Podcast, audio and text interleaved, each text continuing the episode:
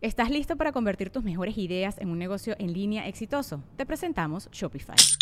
Tal vez no lo sabías, pero nuestro podcast More Than Mamis es un negocio y lo empezamos por supuesto para desahogarnos y hablar sobre la maternidad, no para convertirnos en expertas de ventas y del e-commerce. Así que sí, necesitábamos ayuda para vender nuestro merch y poner en marcha nuestra tienda. ¿Y cómo suena con Shopify?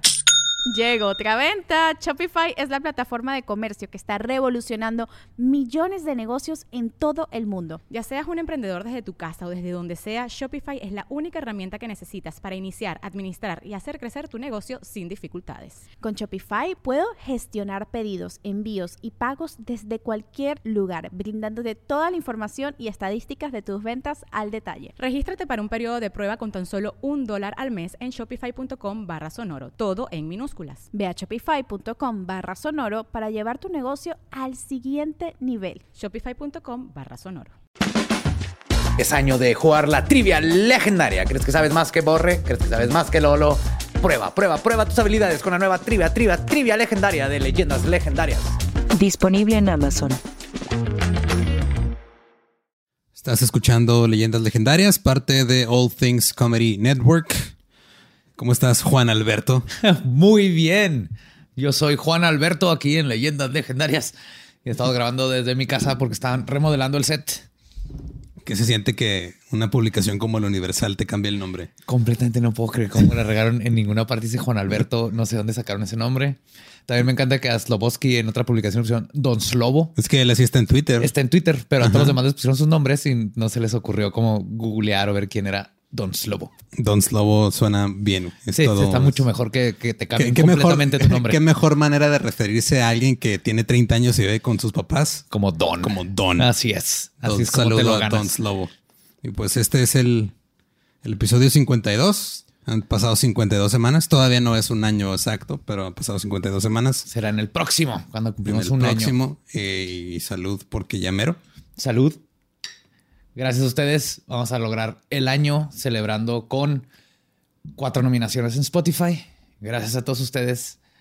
Radio escuchas. ¿eh? Quería decir esa palabra. Nadie dice esa palabra ya. no. Pero sí? no, de hecho creo que no habíamos dicho eso por aquí porque todavía no salía la noticia, pero gracias a ustedes estamos nominados a podcast del año en Spotify y a otras tres también. Sí, otros tres que es probablemente en Instagram en la tele, pero es podcast más seguidores, con más, horas, más compartidos, más, más ajá. podcast más compartido, podcast con más horas de reproducción y podcast más seguido. Más seguido. Ajá. Entonces, una de cuatro o las cuatro o, o, ninguna. Vamos así como ¿cuál película? Podemos ser o Lord of the Rings o este The Irishman, que no sacó ni madre. O si se ganó al final algo. No sé. No me acuerdo. No los Oscars, a nadie le importa. Todavía no se acaba la película de The Irishman. le puse play hace tres meses y todavía no se acaba. Pero así es, muchas gracias a todos. En serio, no hubiéramos llegado a esos premios si no fuera por ustedes. Eh, se está escuchando una alarma, creo que es de un té. Sí, ya está el té que nadie se va a tomar. Nomás lo pongo para no sentirme mal que estoy pisteando el lunes. y pues los dejamos con el episodio 52. Sí. Pónganse sus gorritos de aluminio, por favor. Les advierto desde ahorita. Ténganlos preparados. Los dejamos con el episodio 52 de Leyendas Legendarias.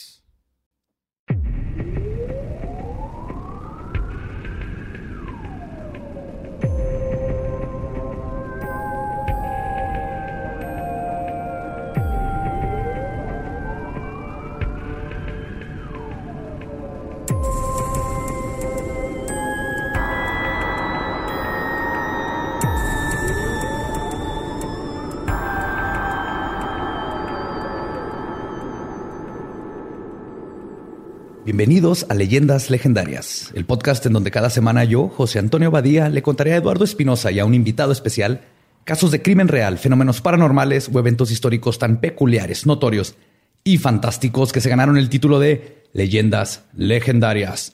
Y estamos en otro miércoles macabroso. Sí, señor, como siempre me acompaña Eduardo Espinosa. ¿Cómo estás, Loro? Aquí. Qué bueno. Ahí está. Danos un, dato geográfico y metafísico de tu posición. Y en la silla embrujada tenemos a nuestro criptido y su criptido favorito de toda la vida, Borre. Mario Capistrán, ¿cómo estás, Borre? Muy bien, gracias Joe por invitarme otra vez. Ya, ya hacía falta que, que volvieras a, a Ah, embrujar esas sillas. Es que se le va bajando el embrujamiento. Sí, Entonces, sí que más me de- cuenta, ¿eh? O sea, cada vez que te contamos algo te asustas y aprietas el ano, güey, y la embrujas poquito más. Voy succionando. va agarrando ahí. Haciendo preternatural. Ya le estás, ya tiene la pintura desmadrada la silla. Ah, güey. cagando diarreico, güey. Tus pedos preternaturales ¿no? Ah, se adjuntan ahí. Pues bueno, espero que estén listos para el tema de hoy porque está muy, muy impactante. güey. Ok. Pues la mayoría de ustedes recordarán que hubo dos razones principales por las cuales el Consejo Interestelar de Andrómeda tomó la decisión consciente de entrar a intervenir en nombre de los habitantes de la Tierra en el 2006 y establecer el protocolo escudo de Salomón. Y la mayoría pensará que la razón por la que tomaron esta decisión fue por la intervención no sancionada de los Dragon Moth del sistema Orión o por los necromitones, homínidos cleo, coleópteros de las líneas niburianas. Incluso algunos pensarán que fue por los híbridos centauros del sistema Omega Centauri o de los Marduk Omicron del Alpha Centauri. Pues todos ustedes están mal informados. Y si creían que eso es porque que eso es así, porque es porque han leído demasiado los tweets de Pati Navidad. Aquí hablamos de puras cosas serias. Y hoy les voy a contar de los arcontes y reptilianos. ¡Pum! Shit, man. ¿Habían oído de arcontes? Arcontes, sí, pero no mucho. Y luego ya cuando lo empezó a tuitear Pati Navidad dije, ah, ok. Lo mejor, de todo, lo mejor de todo es que les prometo, cuando salió ese tweet, yo llevaba ya cinco días en un, en un agujero de conejo leyendo de reptilianos y arcontes. Y cuando salió ese tweet dije, esto fue el destino. Qué bueno que estaba escribiendo este Tenemos tema. que hacerlo de- Sí. Sí. Ay, Sal- Pati sal- Navidad. Salud por Pati Navidad. Salud, Voy a tomarme un, me- un mezcal en su honor. Y un mes en el calendario. ¿Le, le vas a dedicar todas las de un mes? No, nada más uno. Ahí les va, güey. Los arcontes son parásitos psicoespirituales con forma de un embrión humano. Son una especie de seres inorgánicos que emergieron en el sistema solar antes de la formación de la Tierra. Habitan en el sistema planetario exclusivo de la Tierra, el Sol y la Luna, que se describe como un mundo virtual o un estereoma. Estereoma Estereoma. estereoma. Existen tanto como especie alienígena independiente de la humanidad y como una presencia en nuestras mentes. Trabajando a través de la telepatía y la sugestión, los arcontes intentan desviarnos de nuestro curso apropiado de la evolución. Esto lo hacen porque los arcontes utilizan el miedo y los sentimientos negativos que producimos como alimento. Su técnica más exitosa es usar la ideología religiosa para insinuar su manera de pensar y, en efecto, sustituir su mentalidad por la nuestra. Y todo esto lo hacen para alimentarse de dolor y sufrimiento. ¿Ok? Ese es el concepto básico de los arcontes. Ok. Ok, me está es como la mitad de ese pedo es este la trama de Outsider de HBO. Más o menos. Y, y Invisibles de Grant Morrison, que todos se eso, y The Matrix. Ok. Ajá. Ok. Pero eh, para que no se pierdan, son pequeños bebés que te chupan tus miedos. Tus- Te chupan tus Lactan, miedos, ajá. lactan miedo. O sea, y- son, em- son embriones que viven del dolor y sufrimiento. Son, son bebés son humanos, bebés, güey. Nada son más. bebés intergalácticos. Pero se apropian de tus pensamientos y actúan, o sea, usan tu cuerpo como máquina o algo así. No, más bien, ahorita vamos a ver, más bien como que murmullan cosas en tu cabeza para que siempre estés indeciso y, y deprimido. Ah, mira, eso me pasa a mí. A lo mejor traigo uno aquí. Ah, sí, claro. O sea, vamos vamos a echarle la culpa de mi ansiedad a unos seres intergalácticos. No es el crack, son los bebés intergalácticos. No es el foco. Que de hecho, según los expertos, no les debes de decir arcontes porque eso los atrae. Entonces les dicen así como los, Ay, no los muerde tobillos. Tratas, tratas Los de muerde tobillos. Ajá, Uncle Biters. O. Cualquier cosa que los demerite de su posición. y el no tobillo se- hasta mero abajo, ¿no? Decadente. Pero no podemos hablar de los arcontes sin hablar de los gnósticos. Ah, claro. No podía, ya te iba a decir yo en qué momento vas a empezar a hablar de los gnósticos. ¿Cómo te atreves a tocar este tema? Sin antes hablar de ellos, güey. Claro, ah, pues, es que, que uno que bien preparado Sí, que siempre. bueno, sí, siempre, güey. Ya, ya estaba preocupado. Los gnósticos no podemos este, sacarlos de aquí porque fueron quienes descubrieron en el primer siglo antes de Cristo, describieron, perdón, a los arcontes en el primer siglo antes de Cristo. Y cuentan cómo se conectan a su concepto sobre el universo, su creación y cómo funcionan. El mundo moderno se enteró de estos conocimientos gracias a los manuscritos de Nag Hammadi, una colección de textos, muchos de ellos adscritos al cristianismo gnóstico primitivo, que fueron descubiertos en la localidad de Nag Hammadi, en el Alto Egipto, en diciembre de 1945, dentro de una jarra de cerámica sellada y escondida en unas grutas. Fueron como los este, documentos estos de los Deep Sea, del, Ah, sí, los. del Mar este, Muerto. ajá. Es- estos son Deep otros Sea que encontraron. Ajá. ¿Cómo? es? Eh, Es que eso todo son pergaminos del Mar los Muerto. pergaminos del Mar Muerto. De hecho, junto con el, ahí en Nakamadi también habían varios escritos. Fíjate, yo, gnósticos. yo no sé qué pedo con eso. ¿Qué es, qué es eso, güey? De los pergaminos del Mar Muerto, este son como versiones apócrifas de lo que hizo Jesús en la tierra, ¿no? Son como Sí. los evangelios apócrifos. Son Ah, los- eso, eso es mentira, güey. Si lo. Al contrario, son los evangelios que quitó la iglesia Ajá. para que todo se acomodara a su punto de vista. Ahí Sí, viene cuando- el evangelio de Jesús, de María. Magdalena, Sí, o sea, es de todo, Judas. es todo lo que quitaron de la Biblia cuando la reeditaron y la empezaron a vender a las masas. Pero no se esperaban que un pastorcito se iba a encontrar porque alguien las escondió. Ay, los, los textos originales Sí. Las hubieran quemado. Todo queman, güey. Esos güeyes, güey. ¿Por qué no quemaron eso? no lo encontraron porque estaban allá en una cuevita y los cuidaba una Tengo que mandar a Nicolas. Cage a que lo sacara de la cueva. Estaban atrás de la constitución de Estados Unidos. Estaban ahí pegados. Ahora, los gnósticos, del griego teniendo o tener conocimiento, de ahí viene el, el nombre gnóstico, eran los precristianos. La mayoría de las creencias que ahora profesa esta religión y sus ramas provienen del gnosticismo, con la gran diferencia de que los gnósticos consideraban que el elemento principal de la salvación es el conocimiento directo de la divinidad suprema, experimentando como una visión intuitiva o esotérica. O sea, básicamente es lo más importante es conocerte a ti mismo, tener, experimentar una visión divina y visión esotérica, y eso es lo que te va a liberar y eso es lo que te va a sacar. Ok. Entonces no es Dios. No. Wow. ¿no? De hecho, para ellos, para los gnósticos, los iniciados no se salvan por la fe en el perdón gracias al sacrificio de Cristo, sino que se salvan mediante la gnosis o conocimiento introspectivo de lo que es divino, ya que ellos consideran que el conocimiento es superior a la fe. A ver, entonces me estás diciendo que la responsabilidad de la felicidad de uno es, radica en uno y no en una religión. No mames. Ay, ¿qué? Porre, perdón que no te advertimos que ibas a conocer estas cosas. No, güey, ahorita ya, hombre nuevo saliendo de aquí, ¿no? Voy Vamos a a tirar mi rosario aquí saliendo. Escapulario. Sí, o sea, básicamente es lo que crean era tienes que creer y crecer en ti mismo. No, la religión no te va a salvar. Vaya, qué radicales. Pero entonces, ¿quién inventó el universo? Ahorita vamos a ver. Los O sea, halcones. según los gnósticos. O sea, en leyendas nos vamos a enterar cómo fue todo el pedo de. Sí, básicamente para conocer a los arcontes tenemos que ver porque los gnósticos son los primeros que los describen y los que nos hablan de ellos y de ahí viene la terminología y bla, bla, bla, bla, bla. Ok. Entonces, tenemos que conocer en qué pensaban los gnósticos. De hecho, en general, la, cosmo, la, perdón, la cosmogonía gnóstica presenta una distinción entre un dios supremo y trascendente y un demiurgo ciego y malvado responsable de crear el universo material, atrapando así la chispa divina dentro de la materia. Entonces creen que está el supremo creador y lo hay como demidioses, demiurgos, Como Maui de Moana. como Maui de Moama. Ajá. La roca. Es que la acabo de ver ayer. Para los gnósticos, el ser humano es autónomo y puede y debe salvarse a sí mismo.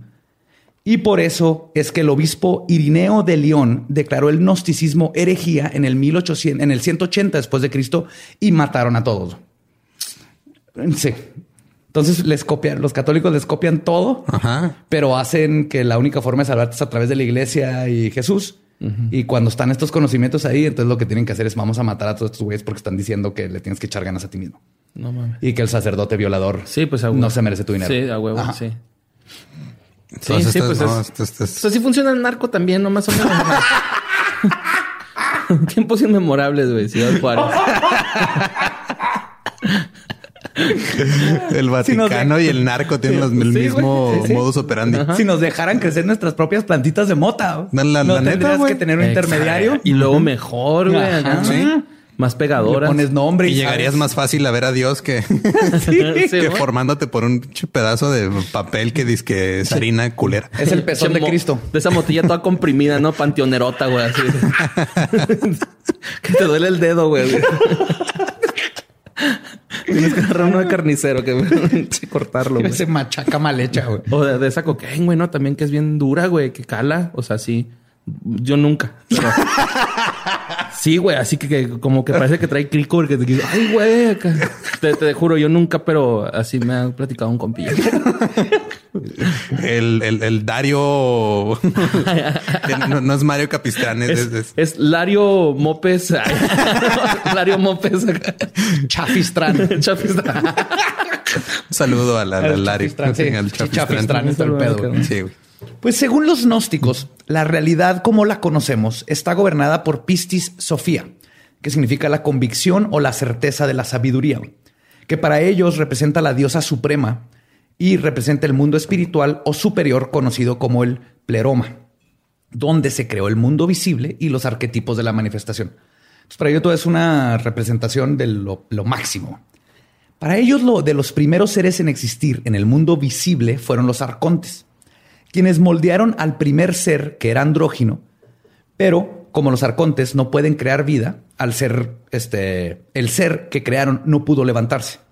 Esto es muy parecido a los mitos de creación del Popol Vuh y Ah, a los sí. varios intentos fallidos de crear la forma humana. Entonces se repite. Es entonces que interfiere Sofía y le da la sabiduría necesaria al ser para que pueda estar completo y se convierta en un alma viviente y eterno. Y este ser es llamado Adamás, que significa criatura de la tierra, o como le dicen los católicos, Adán, que era ambos sexos en uno.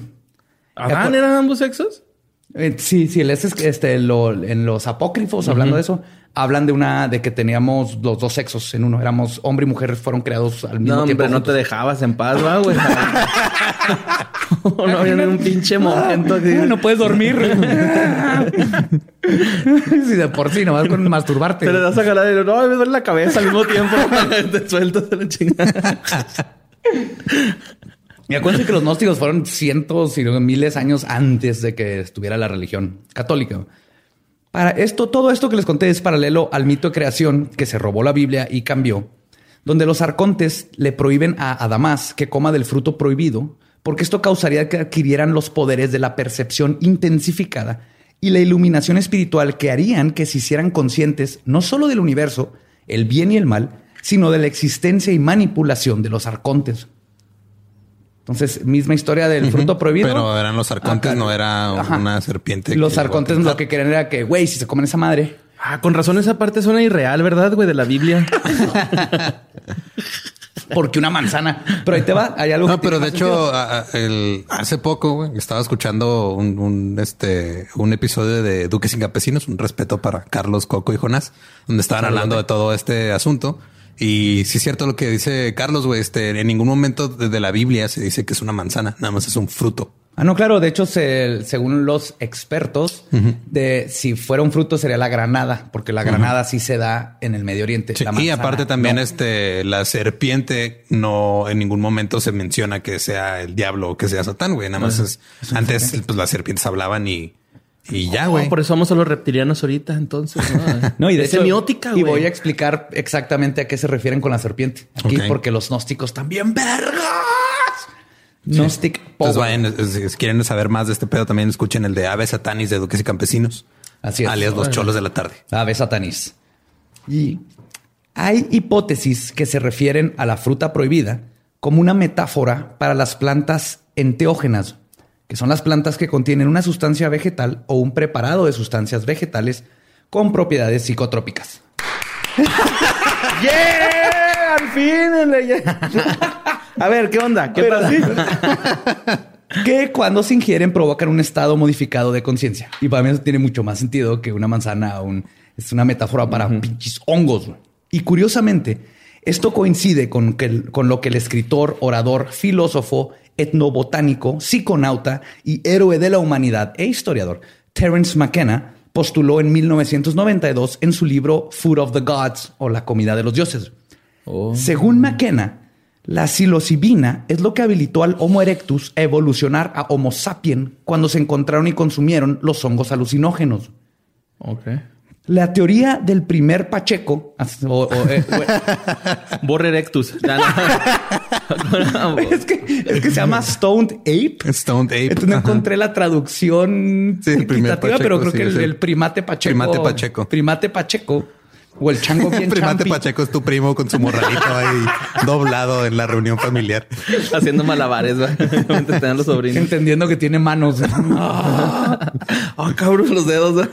Es que de, hecho tiene un chingo de sentido porque, o sea, a lo mejor cuando se, se pusieron bien high los primates, güey, y se empezaron a ver las manos y dije, no mames, güey, tengo pulgares, vamos a empezar a usarlos. Sí. Tú muy bien y levantar el pulgar. Y tú muy bien y levantaban el pulgar. Eso fue lo primero que usamos Ay, los pulgares. La teoría del primer chat, este, el primate Pacheco teoriza que la psilocibina causó que las capacidades de procesamiento de información del cerebro primitivo se reorganizaran rápidamente, lo que a su vez inició la rápida evolución de la cognición que condujo al arte, el lenguaje y la tecnología primitiva del Homo sapiens. Ok. O sea, se pusieron bien high y lo inventaron el, el martillo. Y el rave. A huevo. Es que sí debería ser, güey. O sea, yo siento que la gente que consume algún estupefaciente debe ser productiva, güey, ¿no? O sea, Es parte de ti. sí, güey. O sea, Yo creo que si los si usa especialmente plantas. Si no has visto a los que, a los que fuman cristal, cómo se ponen a ca- cavar hoyos a lo pendejo. a robar. Bien es bueno productivo. robando. Nomás es- depende de la Ajá, posición en ese robo. Ajá. Sí, pero pues tiene que ver. O sea, te lo tomas y es así de que uh, voy a poner una piedra arriba Y hay varias culturas, ¿no, güey? Que- Todas las culturas. Casi todas. así. Todas. Desde el, el chamanismo está basado en plantas. Pues por algo están ahí las pinches plantas, ¿no? Eh. Y si las usas para, para criarte y, y abrir tu mente y expandir la conciencia, pues para eso están. Aunque voy a mamonear, pero también a lo mejor es un mecanismo de defensa de, de las plantas, ¿no? Así de que, güey, si me comes te vas a marear, ¿no? Hacerte ver serpientes emplumadas y hombres en el espacio, esa es la mejor defensa del mundo. güey. Ok, va, me gusta. ¿Eh?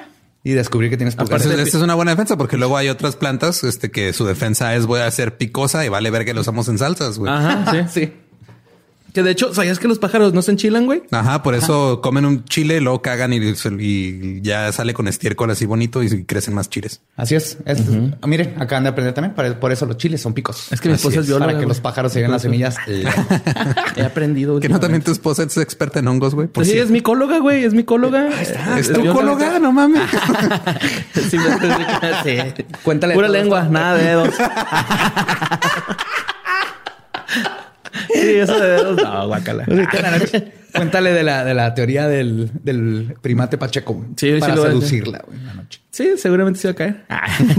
Pues McKenna cuenta cómo los primeros humanos, di- y cito, nuestro camino hacia una conciencia superior la hicimos comiendo, al consumir estos hongos que, según su hipótesis, surgieron del estiércol animal. La psilocibina nos trajo, y cito, fuera de la mente animal y al mundo del discurso articulado y la imaginación.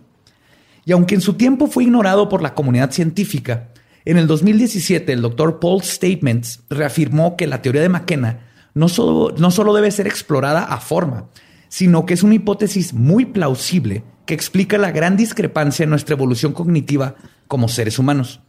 Según los estudios antropológicos, el cerebro humano se duplicó en tamaño hace 200.000 años de forma repentina y no lo han podido explicar.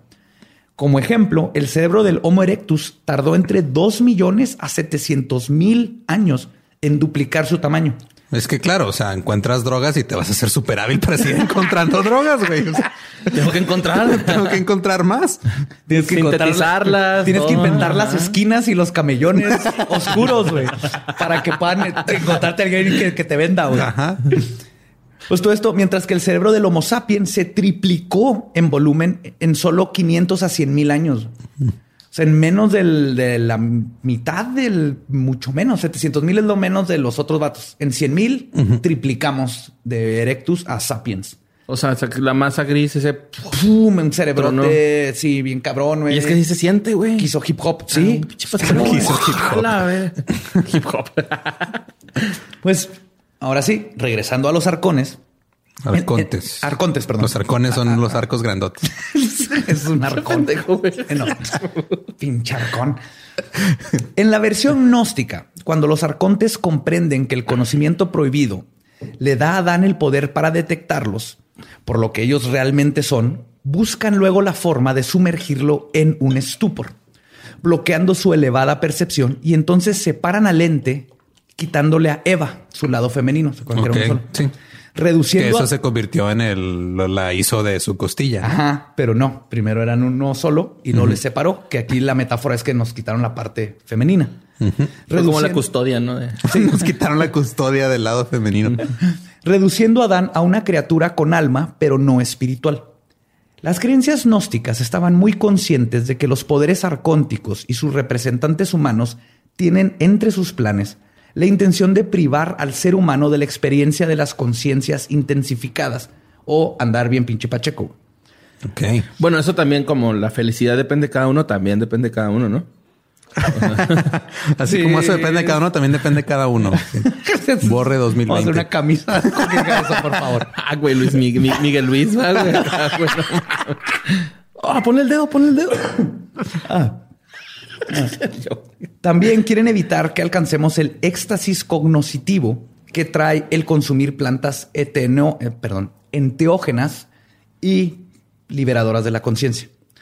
Esto tiene un curioso y claro paralelo con nuestros días, donde el programa del patriarcado siempre se ha opuesto al contacto experimental y la comunión con la naturaleza sagrada en estos estados. Alterados, ¿no? Siempre nos han prohibido las drogas y nadie sabe por qué. Y nos dicen que son malísimas desde la marihuana, que Sí, está de hecho, sí, o los sea, si te pones a... O sea, porque ahorita incluso están haciendo un chingo de pruebas con la, con la psilocibina en gente que tiene problemas de salud mental, el LSD y el La MDMA para el estrés postraumático. La psilocibina está curando adictos de heroína. Ah, sí, no es fácil, pero los cura en una semana completamente. No, no, no los, este, no hacen que Sí, se no, no, mejoren, no lo está, cura. no lo está sustituyendo porque la, la terapia de sustitución con metadona también está de la verga, güey. O sea, Ajá. nada más te están cambiando una droga por otra que te va a dejar Y, poquito menos Justo pendejo. va a salir un documental de eso, de la psilocibina y una adicta a heroína. Y hablan de cómo es que para empezar los hongos, te, lo primero que hacen es que vas a encontrar la razón de esa adicción. Eh, pues, y pues- te va a joder, te va a meter tus putazos. Pues de hecho, el sapo, ¿no? Es, para eso lo usan, güey, para los adictos al crico, güey. es- Con eso se alivianan. No, no, o sea, no sabía. sí, güey. O sea, hay un documental ahí de Vice, güey, y dice ese pedo, ¿no? Acá que fuman esa madre y los güeyes como que se empiezan a rehabilitar. Yo digo porque sí se escaman, ¿no? O sea, hay una pinche explosión así en tu cerebro cachonda, güey. O sea, sí es Sí, un- es que te cachondea, te confronta contigo mismo y luego te relaja. Es como una mamá que te pone un regañón y todo y luego después te hace unos conflays. Así de, tome, Sí. mijo. Entonces ya te regañó, te metió el susto de la vida porque la cagaste, Eh. pero luego te abraza y te dice, todo va a estar bien. Ay, güey, mi jefe era Eso bien zarra, güey. Bueno, no zarra. se, se portaba bien gacho porque llegaba crudo. Bueno, se me amanecía crudo y me hacía hot cakes, güey. A nadie se le antojan los hot cakes crudos, güey. Te enseñó una lección de sí, vida, güey, güey. pero era así Sí. como que... Ay, ándale, ahí te van otros tres. Y no, ya estuvo, güey, bicho, casi. Todo tierroso el...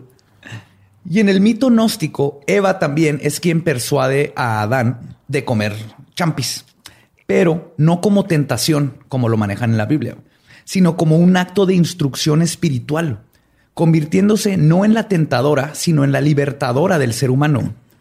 Para hacer esto, Eva se conecta a su energía intangible, representada simbólica y alegóricamente por una serpiente llamada el instructor también conocida en el hinduismo como el Kundalini, que es el primero de los siete chakras o círculos energéticos que se ubica en la zona del perineo. Entonces la- ahí empieza toda la Se energía. llama pene. Entonces Se yo- llama todo, pene, güey, todo no empieza pene. en el Nies, güey. O sea, el Nies El es el punto es- de partida de todo. es mágico. Hay gente que no sabe que si el- hay ciertos dedos que tocas el ñez, Ajá, y- puedes ajá. hacer que alguien salga otro brazo y que vuele y así. güey. Pero perdimos esa- esos conocimientos. Sí, pero la, la metáfora de la víbora tiene que ver con el kundalini. Ahí empieza todas las chakras y toda esta energía del cuerpo. Cuando meditas, cuando haces yoga y todo eso, lo primero que abres es el kundalini y eso hace que la energía fruta. Como este güey que se echó un pedo en tele, va, güey. Que abrimos el culo o algo así, dijo el ano. y Lo digo, el...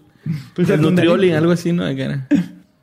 Pues este, el, el kundalini, el que es la primera zona del perineo, la primera zona, es la zona del perineo, es asociado con la feminidad sagrada que si se cultiva te puede llevar a la libertad espiritual.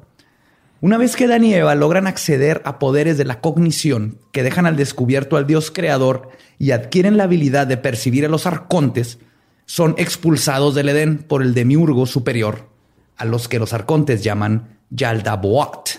Yaldabaoth. Ajá, Yaldabaoth. Yaldabaoth. Yaldabaoth. y que nosotros conocemos como Yahvé, Jehová o simplemente Dios. Dios. Plot twisted, twist mist. Para los gnósticos, el Dios que conocemos era el malo. Ajá. Era el que nos quería mantener pendejos y sin darnos cuenta de todo lo que nos estaban haciendo.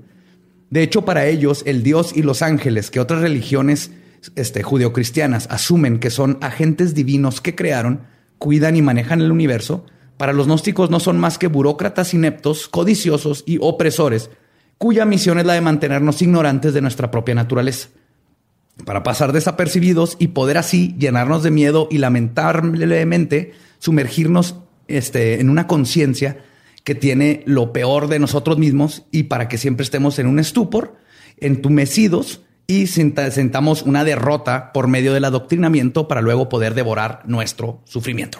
Verga, es que los de por la burocracia siempre la cagan. Sí, güey, en todos lados, güey. En el universo hay, ¿no?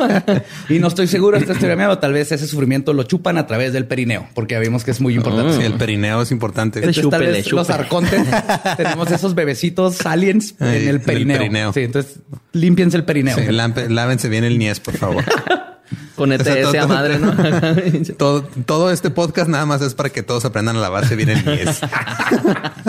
O sea que el punto es eso para los gnósticos, este Dios, Jehová, los ángeles, que lo llevó a la institución, era justamente lo que nos está este, jodiendo mentalmente. Sí, nos y está limitando. dejándonos- Sí. Ajá, nos limitan. si haces eso, vas a estar mal, ¿no? Acá, ajá. Y esto es paralelo a la narrativa del Antiguo Testamento, donde Yahweh, Jehová, Dios, es considerado como un creador estricto que castiga a toda la humanidad por su desobediencia. Y la única diferencia es que para los gnósticos, el Dios creador de los católicos y cristianos no es más que un alienígena demente que toma represalias contra los primeros seres humanos para ejercitar sus poderes gnósticos de la percepción elevada. Además de crear un diosito alien, de creer, perdón, en diosito alien. Así Tam- como ese. Los gnósticos también mencionan que después de la transgresión de Eva, al desobedecer a los arcontes, estos, y cito, profanaron el sello de su voz como castigo. Lo que algunos sugieren que es una metáfora para representar, y cito, el ascenso de la religión patriarcal que ha difamado y profanado la voz distintiva de la mujer, su autoridad para hablar por ella misma y por la diosa. Es lo que siempre he dicho desde las brujas y Sí, desde es, matriarcado. o sea, es callar a la mujer, callar a la mujer. Sí. Ahorita hay una mujer este, ejerciendo su voz vendiendo tamales. No sé si la alcanzan a escuchar ustedes, pero son yo de sí. rojo, son de verde. Pero sí, esto se ha manejado y los gnósticos desde esos tiempos ya estaban conscientes de cómo están instituciones y el patriarcado el- tratando de quitar el poder de la feminidad, ¿no? El, el- el matriarcado que siempre fue así en los paganos y en las culturas ancestrales, la mujer en su sabiduría plena y en su esta conexión cósmica que tiene era la con la que ibas y le decías, oye, güey, vienen guerras, viene frío, viene esto, ¿qué hacemos? Ponte un suéter. Siempre. ¿Qué es un, ¿Qué es un suéter? Híjole, si lo invento, ¿qué te hago? Si lo invento, ¿qué te hago? No, ma. Y regresas a los 12 o si no vas a ver con tu papá. Huevo, sí, güey. Ay, las jefas, güey.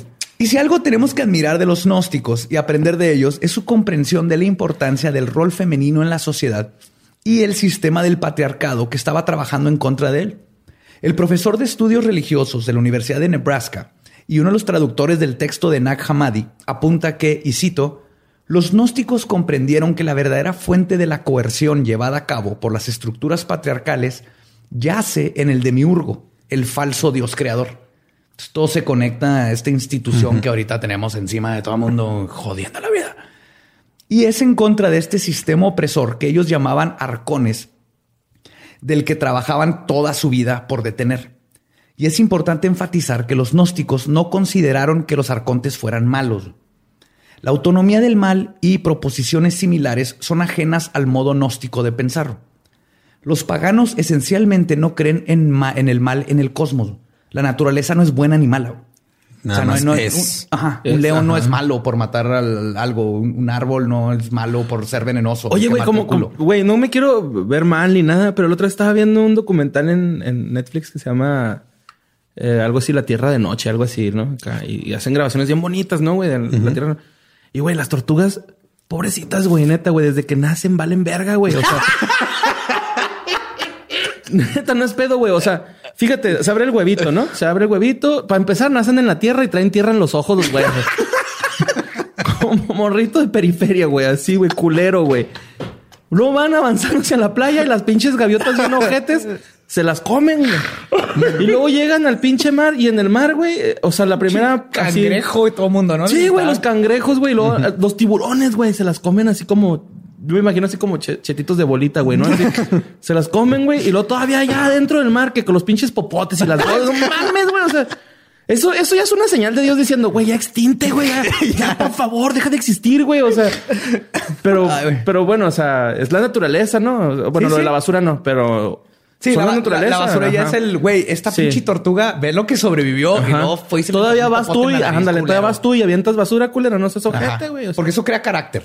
Ajá. Eso crea carácter como en los espartanos que aventan a los niños. así Hay una, una vez estaba viendo también un artículo de, eh, no me acuerdo en qué isla, ya, o sea, ya hacía tanto calor por el cambio climático que como que se estaban medio cocinando las tortugas. Entonces nada más medio cocinando. Sí, o sea, término medio. término medio, supongo, no sé. Como, güey. como ostión.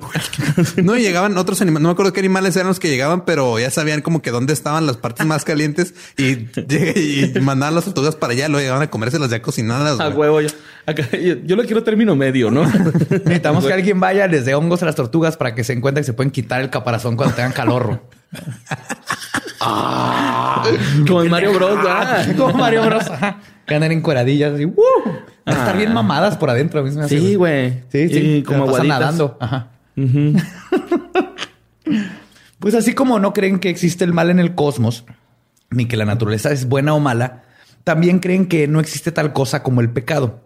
Pero sí creen que el ser humano puede cometer errores, los cuales se pueden corregir. Y eso es de lo que se trata. toda la Exacto. vida, eso güey. es, una cosa es pecar, o sea, con- contra un reglamento establecido. Sí, otra cosa es cometer un error en tu vida. Ser Exacto. buen pedo. Todos la cagamos, nomás arregla cuando la cagas. Y sé buen pedo. Pero no hay, nadie te está juzgando, no hay unas reglas místicas o mágicas. Que, güey, va a estar en el infierno. Ajá. Sí, de güey, es que también quien te manda a desear el, el ganado de tu vecino, güey, pinche pasado de verga. Sí, güey, está, Respeta, está güey. bien bueno el búfalo de- del güey de enfrente de mi casa. No mames. Yo lo quiero en mi casa. Pero su mensaje de armonía e igualdad eventualmente terminó cuando los mataron a todos por herejes y quemaron sus enseñanzas. Ah, Esto dejó que los arcones pudieran surgir, seguir, perdón, esparciéndose por todo el mundo, extendiendo su agenda y manipulando a la humanidad. Ahora, según los mitos, hay dos tipos de arcones. Arcontes. Arcontes, porque dice No me sé, llaman como arcones, cuatro o cinco, pero- arcontes, arcontes. Fíjate que también en inglés eh, eh, archons, archons, Kant. y está en difícil. Kant. They are, they are cunts. Kant. Rihanna Kant. También lo estoy diciendo así para no decir su nombre verdadero y no atraerlos. Ok. Y ahorita ya nuestro ni es así todo. Todo, todo lleno. Esos son chancros, tal vez. A que vea al doctor. Nomás Tal el vez. doctor te puede son arcontes o, o chancros. ETS. Chancrontes. Son barrios, va. Puro ETS. El primer tipo es una especie de feto que les comenté aún no formado, mejor conocido como arconte embrionario. Y la segunda clase de arconte, y quizás la más conocida, son los serpentinos, mejor conocidos como los reptilianos. Hijos de la chingada. Aquí nos vamos a meter en un tema muy serio. Borre, ¿estás listo? Sí, güey. Si Pati. Navidad habló de esto, yo sé que va a ser serio, güey. Claro. La líder de la conversación nacional. Ay, güey. Como Tom DeLong, ¿no? Es como el Tom DeLonge de... Pero Tom DeLonge sí. Pero Tom chido, ha ¿no? presentado evidencias, Sí, güey. hay es chido, güey, Le está metiendo dinero y lo está tratando de hacer científico. Pati Navidad se mete a misterios sin resolver Ah, hola, culeros. com y lo hace copy paste. Y... Al anticristo, güey. Hola, anti- culeros. Hola, Bienvenidos. culeros. Soy el anticristo. Soy el anticristo. Lo hacemos, lo hacemos.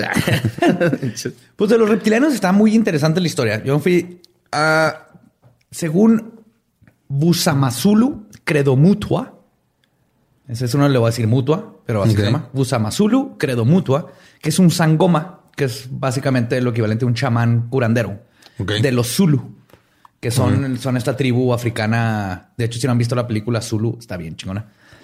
Y él es autor de varios libros sobre mitología africana, tiene muchos premios y hable- habla de, de muchísimas de estas cosas de chamanes y toda la filosofía y conocimientos antiguos de África. ¿no? De ahí venimos todos. Lo más, los primeros conocimientos de la humanidad vienen de África.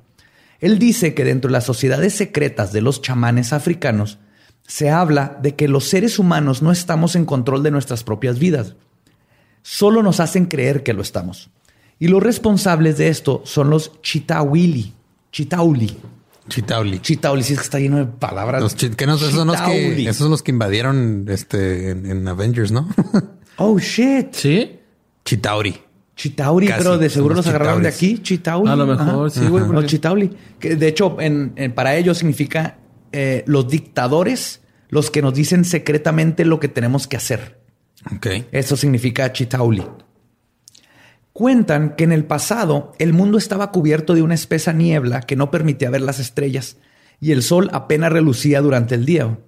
En esos tiempos el planeta estaba cubierto de selvas y la gente vivía en paz.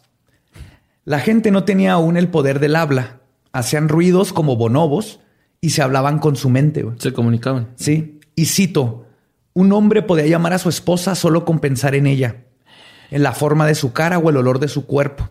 Los cazadores solían ir a cazar y llamaban a los animales con su mente. Pero qué feo, ¿no? O sea, que de repente estás pensando en tu esposa y luego te acuerdas de su hermana y luego llegan las dos.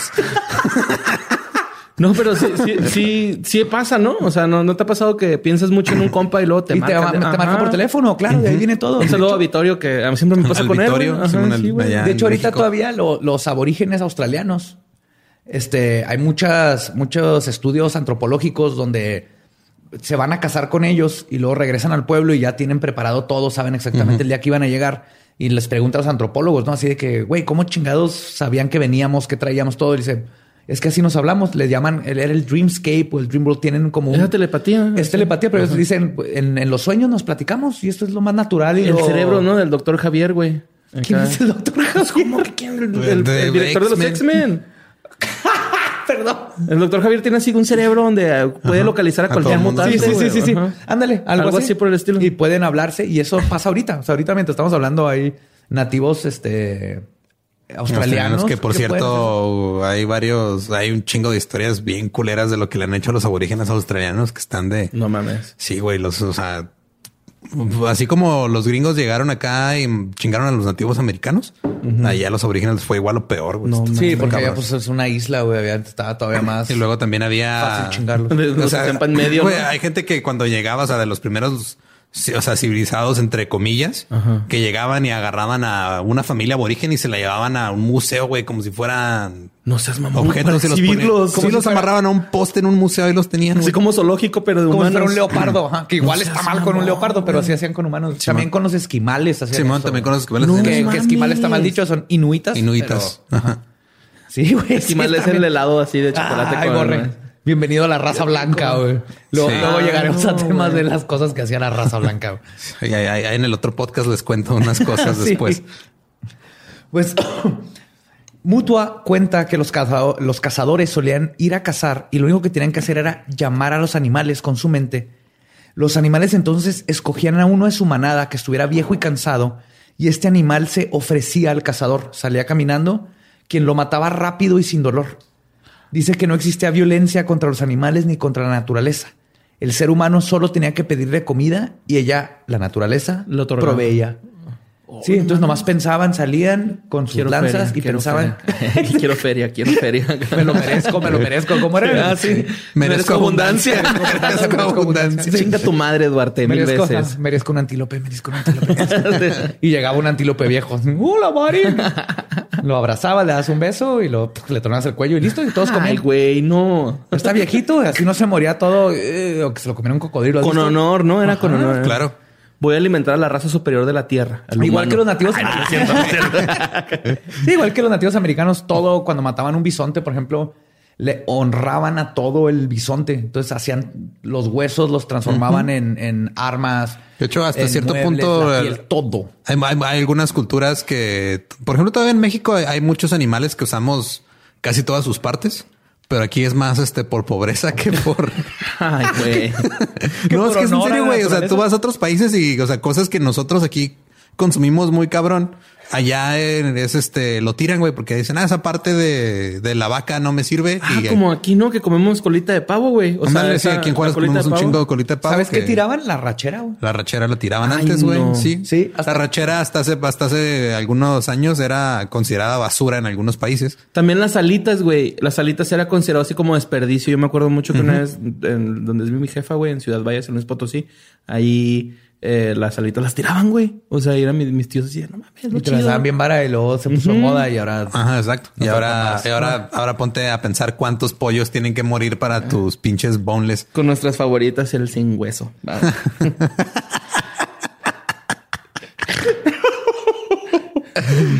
Ay, güey. Pues Mutua. Mutua nos cuenta que los Chituali llegaron en naves voladoras en forma de platillos. Llegaron con los humanos y les dijeron que eran dioses. Y estos pseudodioses, y cito, tenían forma humana, pero eran muy altos con cola y ojos amarillos. Algunos tenían un tercer ojo rojo redondo en el centro de su El ano. Yo lo vi. Yo le vi el ano y me, me vio a mí. Me guiñó. Y Con pues perrilla. Y pues sí me sé, estaba bonito de aquel guiño. Me guiñó el ano, guácala, güey. Y fueron estas criaturas las que le quitaron el poder al ser humano de comunicarse entre ellos y de mover objetos con su mente. Ok. Pues es algo que podemos hacer. Las pirámides. También le quitaron el poder de ver el futuro y el pasado y de poder viajar astralmente a diferentes mundos. O sea, básicamente, básicamente describen todo lo que ahorita sabemos que se puede hacer. Lo de mover cosas con la mente es este, psicoquinesis, ¿verdad? Pues sabemos que, hay, que hay elementos, pero viaje astral o el- esta experiencia de salirte de tu cuerpo cuando estás a punto de morir y todo esto. Ellos lo conocían y era algo natural en el mundo. Es que yo sí creo que todos estos poderes extras del cerebro creo que son naturales, nomás que los, se nos olvidó completamente qué hacer. Mutua y en África nos explican que fueron los reptilianos los que llegaron a chingarnos con eso. Malditos reptilianos. Dice que luego los Chituali le dieron al hombre un nuevo poder, el poder del habla, lo que causó que la raza humana se dividiera porque les dieron diferentes lenguajes. No mames. A ver, ok. O y sea, luego Pangea, ¿no? nos, no- nos aplicaron un la sirenita, güey. Sí, básicamente. Ah. O sea, a la sirenita le quitaron el habla para darle piernas, a nosotros nos quitaron todo para hacernos hablar, güey. Que ahí te va algo.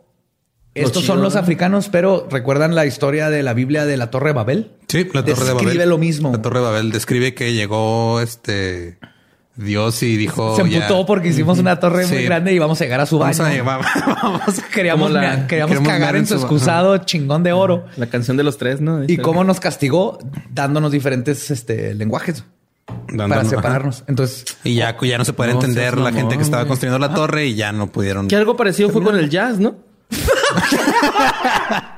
Sí, güey, el, el jazz se supone que tenían así varias gente de varios lugares, inmigrantes, ¿no? Y los- la única forma de comunicarse era a través de la música y era así como una pelea, güey, algo así. no, era conversación como que... guau, guau, Sí, era puro pedo, güey, nada más. Es para amenizar los elevadores, que no sean pendejos, güey.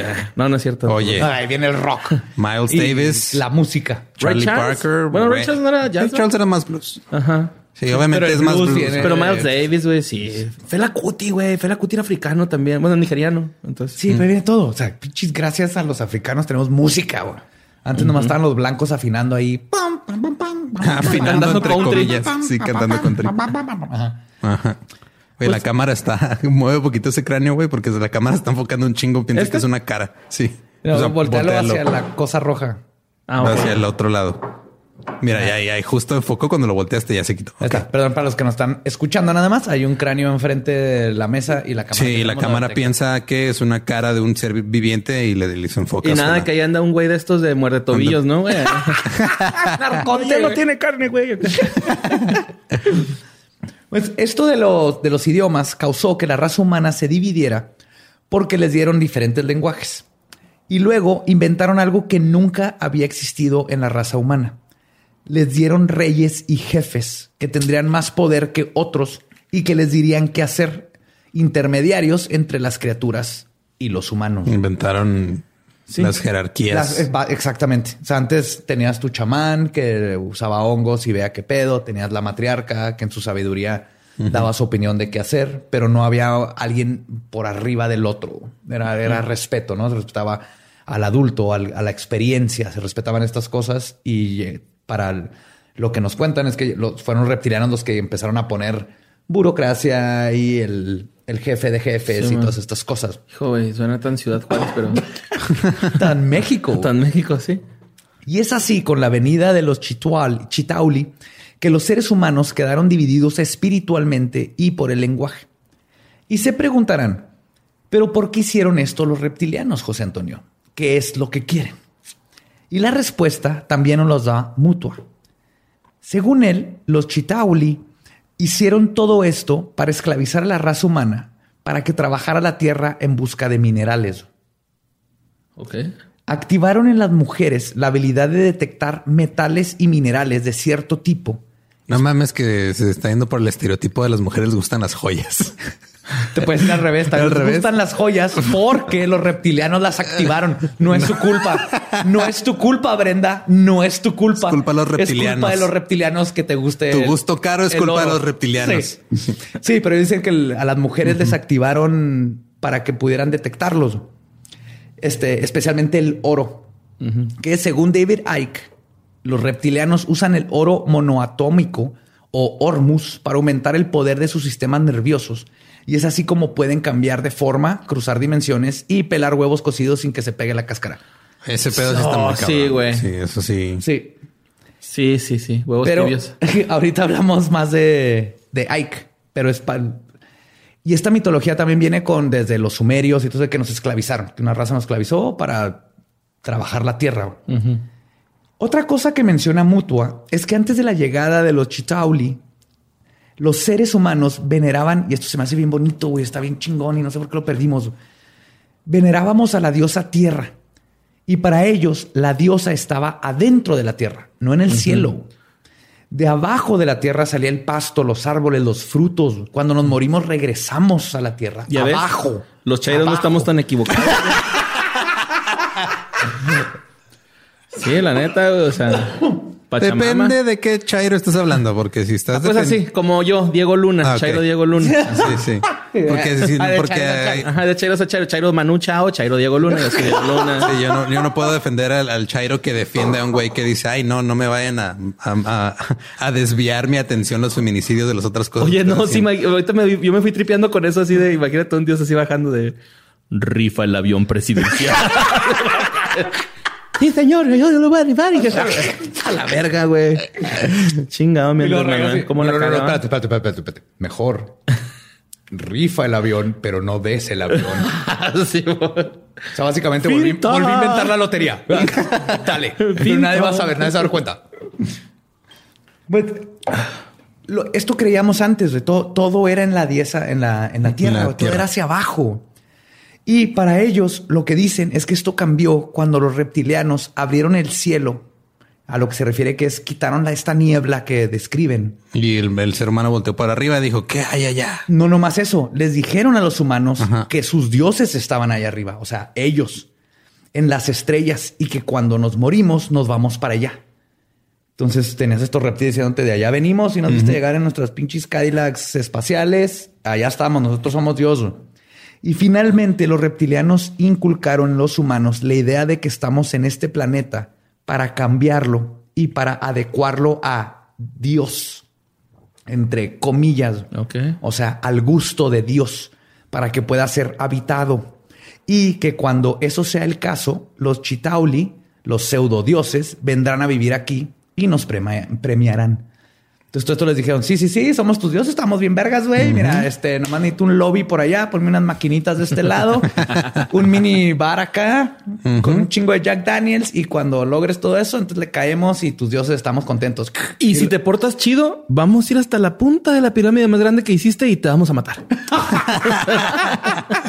no mames, neta, güey. Eh, güey, así te voy, Che, muerte honrosa, güey. Sí, mo. Y esto coincide con la idea de los gnósticos de que el planeta Tierra no es habitable por los arcontes, embrionarios o serpentinos, y que por esta razón solo pueden manipularnos sutilmente, pero no forzarnos a hacer cosas ni tomar el planeta por completo. Sí, pues eso no si tienen tecnología bien vergas y todo eso, ¿por qué no nomás nos chingan? Porque luego pasa lo que pasa en la guerra de los mundos, llegan y los mata la gripa común. El corbavirus. El Head and. Shoulders, ¿te acuerdas que la Evolution, la película que los mataban? Ah, Shoulders? Esa película es- buenísima. Es una de las peores, mejores películas que he visto. Es sí. súper entretenida esa película, Sí, güey. güey. La amo. Si no han visto, Eh, pues, ajá, y este, y no, y, y es, digo que también es lo que muchos dicen, que luego, este, que por eso sería difícil para otra especie nada más llegar, porque llegas y no sabes cómo está aquí todo el pedo de las bacterias y las cosas y cómo te pueden afectar, cómo te puedes Sí, güey, los morir. pinches virus aquí están fuertes. Güey, nomás yo voy a la Ciudad de México y después de una semana ya no me sabe la comida. Güey, pura, pura me- me güey. Desde que llega, güey. ¿Qué le dicen la venganza de Moctezuma, La no? venganza de Ah, Moctezuma. Sí, güey, pura vomipopis, güey, acá. Vomipopis. A mí no se me el congestión total del como en una semana ya no ya la, la ¿Sabes que Yo, yo- me di cuenta cuando chinga. regresamos esta vez de la Ciudad de México, el problema es de que allá no huele la ciudad a carne asada como aquí, güey. Aquí Ah. te bajas del avión y huele a carne asada, güey. Sí, es un problema muy grande que tienen allá. Ese, olor a carne asada es lo que hace que, ¡Ay! arre! que la ciudad tenga vida. está, como que huele entre taco y cloaca. ¿va? Sí. Entre taco y cloaca. Ajá, sí, sí, sí. Pero bien ricos, güey. Pero Ay, bueno. rico la comida ya. Eso fue nuestro pasado y la influencia de los arcontes y los reptilianos sigue presente el día de hoy. Los arcontes embrionarios se dedican a mantener activa una ilusión de realidad falsa sobre nuestros ojos, como The Matrix, Ok. la película. Ajá. Por eso dice Elon Musk que vivimos en una simulación. De hecho, todo esto viene de la simulación. Ahorita voy a llegar a eso con Grant Morrison y los Invisibles, pero sí, y, y tiene mucho sentido. Pero ahorita voy a decir por qué. Pero esotérico, no mecánico. Ok. Murmullan cosas en nuestra cabeza para tenernos miserables y con miedo para alimentarse de esos sentimientos. Se no mantiene- mames como mi ex. Tu ex es un arconte. Chiste barato, güey. Sí. Chiste barato, pero tenía que hacerse. Se mantienen siempre fuera del espectro visible de la luz y por eso no podemos detectarnos. De hecho, hay varias fotos de, de los orbs, las clásicas orbs, que pero que son obviamente polvo que se Sí, está polvo en el que se flash, ve en el- pero dicen ajá. que esos son arcontes. Ok. Pero no, el, el- porque los Es que es otro- súper conveniente el no poder este, crear evidencia sobre un ser al que estás echándole la culpa de todo. Digo, y eso va para eso va para todo, güey. Pues O sea, va para cualquier ser este divino o cualquier ser in- este intangible o en es- la presidencia, Sí, o güey, cualquier es- cosa de esas que están ahí haciendo cosas muy mal. Sí, que no qué conveniente, comprobar. ¿no? ¿Sabes qué? No, no se puede comprobar, no hay evidencia. No salen las fotos. Perdón. Se perdieron los archivos. Eh. Pero siempre están ahí escondidos y manipulando, a pesar de que no los podemos ver, eso sí. Mientras tanto, los reptilianos tienen una agenda más insidiosa. Y según David Icke, que es un teorista conspirativo profesional de Inglaterra, ¿Es lo que quieres ser tú? No, yo creo que- Sí, estaría bien vergas, güey. De hecho, cuando leí ese título en su, en su Wikipedia, dije, hijo de puta, qué verga". Ese es su título en su Wikipedia. Teorista conspirativo profesional, güey. No mames. A ese, cabrón. Y nosotros Como los de porno, ¿no? amateurs. O sea, yo quisiera ser de porno, güey. sí. Sí, tiene un chingo de libros y de pláticas y todo eso. Vale, verga, todo lo que dice. No le hagan caso, pero él es el que nos da como que lo que está pasando ahorita. Él él no solo dice que están entre nosotros, sino que ya se infiltraron en las altas esferas de los gobiernos y el poder para lograr sus cometidos, los reptilianos.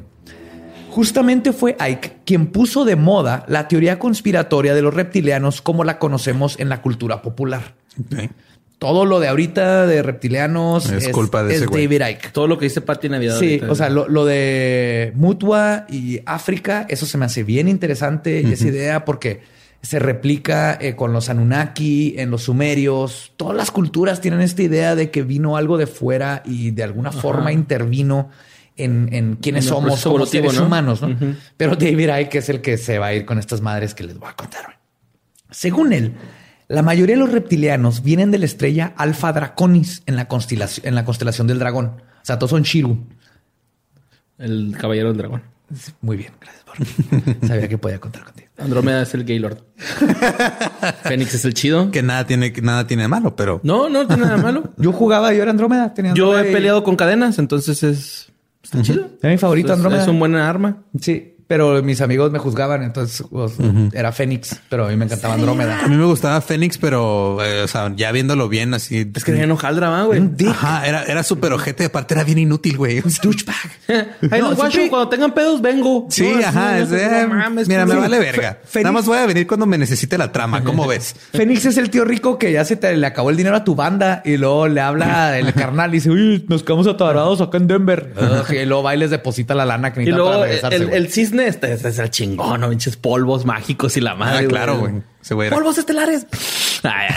Polvo de diamante. polvo de diamante. Polvo de güey. diamante. Imagínate, güey, pinche loquerón con polvo de diamante. Todavía me acuerdo la vez que obligué a mi papá que me acompañara a ver la película Los Caballeros de Zodíaco al cine. El güey salió con cara de qué verga estás viendo. ¿Qué, es- qué es esto? Yo convencí a mamá por el pánico satánico. Le tuve que enseñar caballeros y decirle, mira todo lo que he aprendido de constelaciones, de mitología griega, romana. Todo esto es por esta caricatura. No tiene nada de satánico. Güey, ¿te acuerdas que vendieron unos cohetes de Bandai de esos güeyes? Sí, Uf, era sí. mi sueño. Güey, yo, yo tenía así, güey. Yo, yo nada más tenía uno original, los demás eran Ajá, piratas. yo tenía un original, güey, pero neta, güey, chingué tanto a mis jefes así de, ah, dile, por favor, cómprenmelo.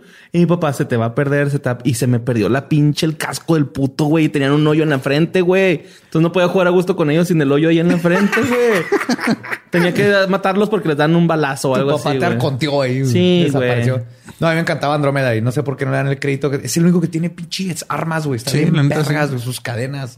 Cadenas de Andrómeda. Sí. Y de hecho, si, si- vuelves a, a revisitar la serie, te das cuenta que está bien sangrienta, güey. Está bien verga. Sí, cabrón, güey. Y te enseña de mitología. Todos los que me están escuchando esto saben, si saben de cuando dije draconis y Ajá, es- constelaciones. es por Caballeros del Zodiaco, Los Nada pasaban en TV. Azteca, güey, en la mañana. Eh, me acuerdo que estaba antes la canción de Trío Los Panchos de...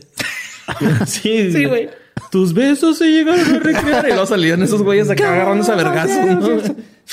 Lo peor, creo que de las cosas, ahí es donde empecé a aprender como niño lo que es este, el- lo feo de la vida. Cuando era otro sábado y el otro despertabas y lo era un repetido. Era uno repetido, sí. Ah, de tomás lo veías y luego te ibas a comprar tus papitas luego- para sacar los tazos. Eso es como que eran nuestros amigos de Ciudad de México, güey, de allá. Pues lo veían a las 8, ¿no? Nosotros a las 7, güey. Era acá. Horario. levantar temprano. Mm, Sí. Qué bueno que no había crudas en esa Club Disney. ¿no? En fin. Pero en fin, regresando. Pinche tangente de. Sí, cabrón, Sí, güey, horrible, güey. Neta, güey, perdónenme. Perdona a todos. Por interrumpir a Joe, güey. Todos, Neta, no. No me revienten, güey. no, no, estoy, dis- disculpa a todos los no geeks. Este, Pero mira, toda, toda, toda nuestra audiencia menor de 25 años va a empezar a ver Caballeros del Vean del Zodiaco. Las originales, no mames, y este, la de Canvas. Sí, la de, la de Netflix en 3D esa es más como para niños. No vean eso, no empiezan es- está bien para si tienes seis años. No, no, no, si lo seis años no debes estar escuchando leyendas legendarias. Quieren ver sangre y sexualidad así queer, bien vergas. Rana y medio.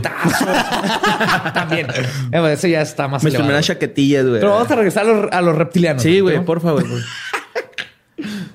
Pues según él, todos vienen, la mayoría vienen de Alfa Draconis, en la constelación del dragón, y otros vienen de la constelación de Orión, y otros vienen de la estrella de Sirius. No es como que cubrió todas sus bases el güey. Sí, mira, si vienen de aquí, de acá y de allá. Ajá. Pero aparte, güey, no solo vienen de otro planeta, sino que al mismo tiempo vienen de otra dimensión. El nivel más bajo de la cuarta dimensión, para ser exactos. Lo cual es una pendejada porque la cuarta dimensión es el tiempo. Ajá. Entonces él como que se quiso referir a otra dimensión de nosotros, pero le dice la cuarta, la cuarta es el tiempo. No tiene sentido. Y al igual que los arcontes, utilizan el miedo de los humanos, la culpa y la agresión como alimento. En 1999, Ike mantiene que los genocidios, el asesinato masivo de los animales y las perversiones sexuales son parte de la agenda reptiliana para crear Oye, energía negativa. Las primeras dos, ok. Las perversiones sexuales, ¿a qué se refiere con perversiones es lo que sexuales? define. Ajá, perversión define sexual. perversiones sexuales, Güey. por favor. Bueno, sorry, güey, pero es que Joe, güey, cuando me dijo que íbamos a hablar de esto, güey, le dije que hace poquito me pasó algo con reptilianos, según yo en mi pinche mente. así. ¿Tuviste un reptiliano? No, güey, es que déjame te cuento, güey. Cuenta que estaba, jeton, estaba jetoncillo, güey, y luego me desperté como a las tres, tres y media, güey, ¿no? De la madrugada, güey, me bajé, güey, y quería fumarme un cigarro y pues darme unos toquecines, ¿no? La neta, güey, unos pipianes acá. Entonces estaba fumando en el patio, güey. ¿Y, si viste esta película de eh, Encuentros de Tercer Tipo, güey? Claro. De Steven Spielberg. Sí, señor. Pues hace cuenta que estoy ahí fumando un martes, güey, o un lunes, no me acuerdo si era lunes o martes, güey. Pero se empieza a escuchar así como el tecladito que tocaban, güey, para invocar a los ovnis. Ajá. Entonces están tocando el teclado. No, eso sí, pero sí, sí, algo sí me así por el estilo, güey. Están eh, algo así como una música así, güey.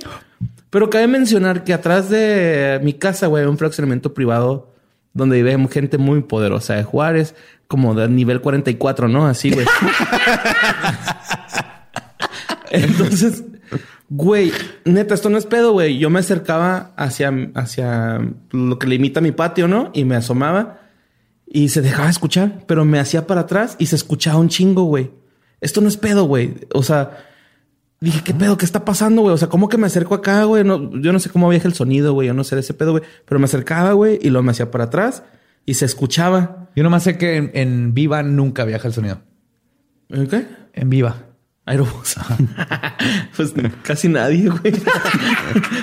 Pero el pedo es de que, güey, no mames. O sea, neta, era un pinche ruido a las 3.30 de la mañana, güey. A lo mejor era un güey bien horqueado y aferrado que andaba ahí, ¿no, güey? Era O como sea, un tecladito. Sí, güey. Pero, o sea, tú dices, no, pues era música electrónica. No, güey. No, no, no. O sea, no había un beat. Solamente escuchaba el tu, tu. Así como la canción de Don Cangrejo, güey, cuando... ok. ¿Sí te acuerdas de ro- zo- zoológico robótico? Algo así se llama, güey, así. Se escuchaba así, güey, y estaba, estuve bien pirata, güey, porque te digo, atrás vive gente, pues, fuerte de dinero, ¿no? Ahí de, de aquí de la ciudad, güey. Y sí, y sí me llegué a tripear Canal con- 44 le acaban de dar 11 millones nuevos del gobierno. Gracias, Ah, googleen gracias. eso. Pendejo, tapa los baches de aquí en la ciudad. Pero, güey, sí fue un pedo que, o sea, te cae, güey, 3.30 de la mañana, lunes, martes, te digo, no, como que no es de fiesta, ¿no? Bueno, Depende. no sé, ajá, pero era Puedes- demasiado ilógico. Puedes tener ahí atrás con gente de socie- sociedades secretas, reptilianas, Illuminati, Nuevo Orden Mundial. A mí Pues me este dio- güey sí tiene cara de sapo, ¿no? del malo, del malo de Mario Bros. güey, en el 2. pero sí, güey, o sea, a mí me, me, o sea, yo sé que ahorita están diciendo, pues sí, güey, estás fumando, pero no, güey, o sea, era un pinche sonido muy extraño, güey. Pero ya aprendimos que el fumar hace que se te abra la mente y por eso percibes estas cosas. güey. No estamos Fue a antes de fumar, güey, o sea, ah, ok. Sí, no, yo Ya, te creo. de hecho, hasta a la mí- pensé. Yo no escuché como pianitos, pero hace como 10 años. Escuché una Ocho. gaita y eso está más cabrón. No, un ruido en el cielo y pueden googlear esto. Este, Hey, ¿qué tal? Soy Lolo de Leyendas Legendarias y les quiero dejar un pequeño adelanto de nuestro nuevo podcast. Estás escuchando El Dollop, parte de All Things Comedy Network. Este es un podcast de historia americana en el que cada semana yo, Eduardo Espinosa, le contaré un suceso histórico americano a mi amigo José Antonio Badía, que no tiene idea de qué se va a Ok, lo bueno es que el tema. No, lo bueno es que nada más te trabas cuando lees, ¿verdad? Sí, O sí, sí. No, no cuando voy a decir una línea que he dicho ya como cuatro o cinco veces.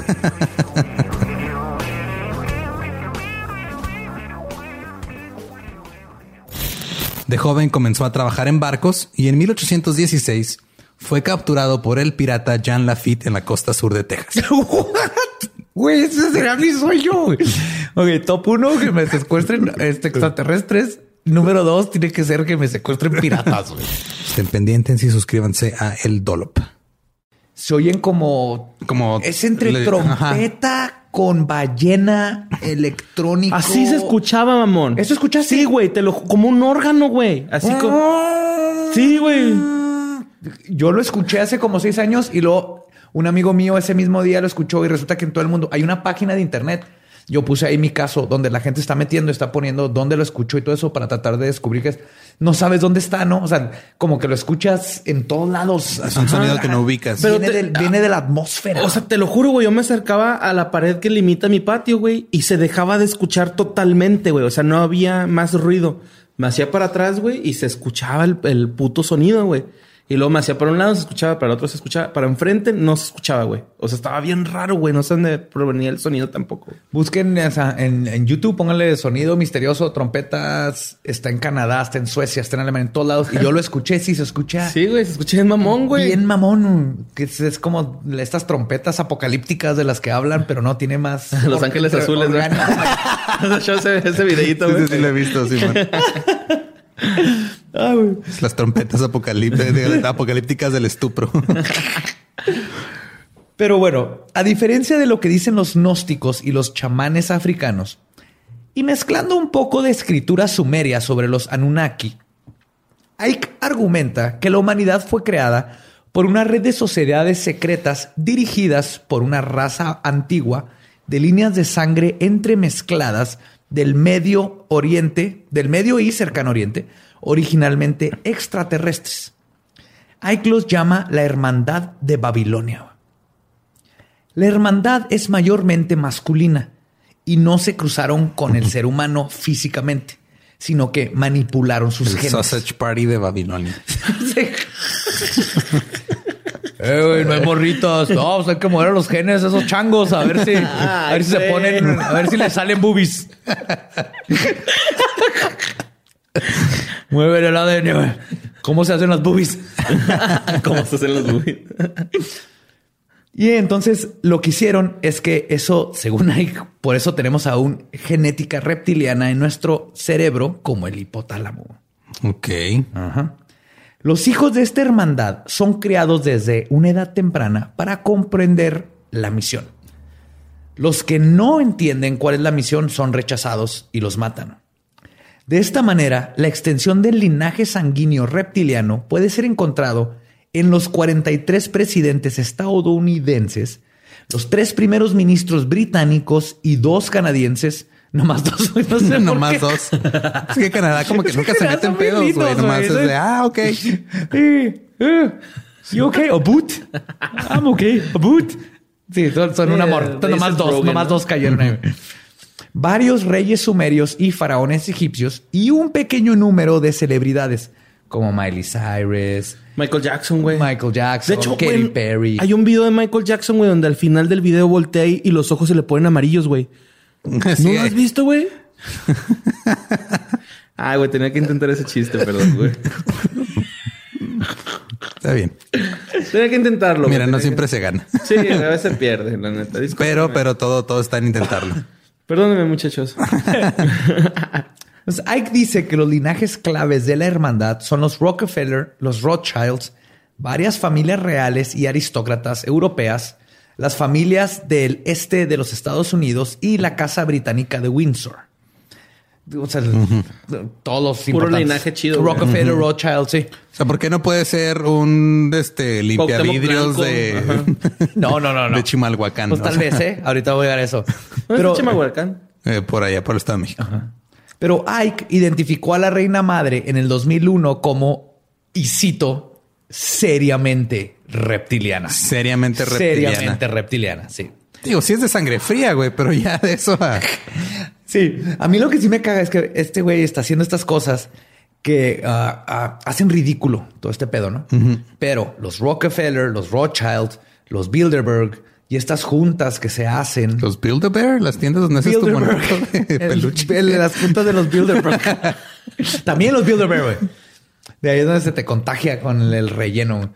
No, lo que pasa es que, o sea, estos, estos güeyes sí, sí son de, de neta, güey. Sí se juntan cada año y sí deciden qué es lo que viene, güey, cómo vamos a lidiar el- este, con, con que ya no hay comida y cuánta gente hay que matar y cómo va a funcionar el mercado y quién va a ser el nuevo presidente. Todo esto se decide en grupos secretos de a de veras. Esa No es la verdad. Esa es la verdad. Esto sí pasa. Los magios. Entonces, cuando le empieza a meter este pendejo estas cosas de reptilianos, pierde la seriedad que sí deberíamos estar viendo esos grupos donde lo que sí pasa de veras y lo que se decide en economía, en los ejércitos, en las guerras, y decimos, eh, reptilianos. Y desmerita el, el estarles echando el ojo y el estarlos cuidando de qué chingados están haciendo en esas puertas cerradas, cuando se junta el Club Bilderberg, cuando se juntan los Rothschild, cuando se juntan toda esta gente a básicamente decidir quién va a ser el nuevo presidente de cada lugar y a dónde No vamos como humanidad. Imagínate que fuera así algo así como en Happy, güey, que son orgías así con extraterrestres y bien bizarro el pedo. No lo dudo. No Yo dudo. tampoco lo dudo, güey. de- ¿eh? ¿no? Con Sunshine acá. Sí. Pero hay que aseverar que los humanos, que son mestizos de reptilianos, se les llaman Grigori. Y su primer híbrido reptil humano, posiblemente Adán, fue creado hace 200.000 a 300.000 años. Hubo un segundo programa de reproducción hace 30.000 años y uno tercero hace 7.000. Ok. Son los mestizos del tercer programa, la cría, que hoy controlan al mundo. ¿Sí? Son los que hicieron en, el- en el año 7000, güey. Los del 30.000 ya son boomers y ya, ya pasaron de moda, güey. Mamas. Dice que tienen una mirada hipnótica poderosa y es el origen de la frase darle el mal de ojo a alguien. Su ADN híbrido les permite cambiar de forma cuando consumen sangre humana. güey. De ahí vienen todos los sacrificios humanos y todos los grupos de, de robachicos y todo eso que se comen a los niños. Roba chicos. Robateros. Los robateros. Robateros. Pero ahí no termina su necesidad de cruzarse con todas las especies que conocen. Al parecer se cruzaron con otra raza extraterrestre llamada los nórdicos. What? Así es. Los nórdicos extraterrestres, según hay, tenían el cabello rubio y los ojos azules. Para producir, o sea, se cruzaron para producir una raza de amos humanos esclavos conocidos como los arios. Ok. Ya, ya estamos, ya estamos aterrizando la idea de, de los reptilianos. Entonces los reptilianos Ajá. se cocharon a los nórdicos. Es que, son siempre espaciales. todo regresa a Hitler, güey. O sea, ya ni siquiera es gracioso. Ay, no, güey, no me hagas reír, güey. Estoy meando bien culero, güey. Borré, borré, no termino. Los arios conservan muchos rasgos de reptil, incluidas actitudes de sangre fría, un deseo de control a partir de jerarquías y una obsesión con el ritual, lo que les da una tendencia hacia el fascismo, el racionalismo y el racismo. Ok. Lolo lo dijo, güey. Ay, no, pinche Lolo. Pues no solo los reptilianos inventaron a la raza aria, sino que el Concilio de Relaciones Exteriores, la Casa Chatham, que es el Instituto, Instituto Real de Asuntos Internacionales, la Comisión Trilateral, el Fondo Internacional Monetario, las Naciones Unidas y el Illuminati están controlados y compuestos por reptilianos que además controlan el Internet, la militar, la CIA y el Mossad, la ciencia y todos los medios de comunicación y la religión. Entonces, Todo. todo. Ajá. Que les digo, lo culero aquí es que sí existe la comisión trilateral que también se juntan a hacer chingaderas, pero no son reptilianos, son seres humanos bien culeros que están planeando porque tienen dinero a dónde va a ir todo el resto de la humanidad. Que quitarnos esa idea de los reptilianos como nuestros este, jefes, patrones y empezar a cuestionar a estas personas malas. ¿Sabes quién diría eso? ¿Quién? Un reptil. Reptiliano. Qué bueno que hiciste eso. Y de hecho, Ike nos dice que casi todas las religiones organizadas, especialmente el judaísmo, el cristianismo y el islam, fueron creadas por los Illuminati para dividir a la humanidad. Y por arriba de todo esto está la élite global. La élite global, compuesta totalmente de híbridos reptilianos, maneja un plan de control y opresión que Ike llama, y cito, orden a partir del caos. Y la forma en que aplican este plan es utilizando un concepto de, y cito, problema, reacción, solución. Que significa que la élite global produce un problema, digamos violencia, ataques terroristas, un nuevo virus.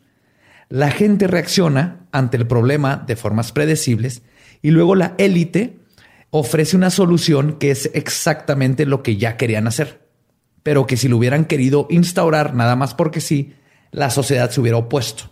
Pero creen no solo que es lo que necesitan, sino que agradecen a quienes se los impusieron. Y esto, otra vez, así es como le hacen las élites. O sea, si, si hacen esto, si inventan el terrorismo como con el este, 11 de septiembre, que eh, se van contra Irak y la gente los apoya, pero no son reptilianos. Es un gobierno que quiere petróleo y quiere, y Quiere la gente feria. lo apoya. Desde la Primera Guerra Mundial, la Segunda Guerra Mundial, Pearl Harbor, que la de- lo dejan que suceda Pearl Harbor para que la gente apoye el meterse a la Segunda Guerra Mundial porque es algo que les, que les sirve económicamente. Si inventan un problema es vamos a dejar que nos viene este ataque, vamos a dejar que pase. Y entonces la gente nos va a apoyar porque Pero- ahora están con miedo de que los japoneses nos van a atacar. O sea, lo que tratas como de decirnos es de que es- todo esto ya está planeado desde antes, ¿no? Así de- Sí, de que lo que estoy tratando de decir Pero- es que estas cosas suceden, pero al meterle el rasgo reptiliano, se ofusca todo. Ah, ya. Y la gente dice, es teoría de conspiración, váyanse a la verga, cuando no. O sea, si, si hay que abrir los ojos a que sí están haciendo esto, porque Una es la forma más fácil de, de controlar. Sí, exactamente. Si inventan un problema, lo ponen, hay un chingo de violencia en esta ciudad. Entonces hay que poner cámaras en todos lados y este, vamos a poner este, ley marcial.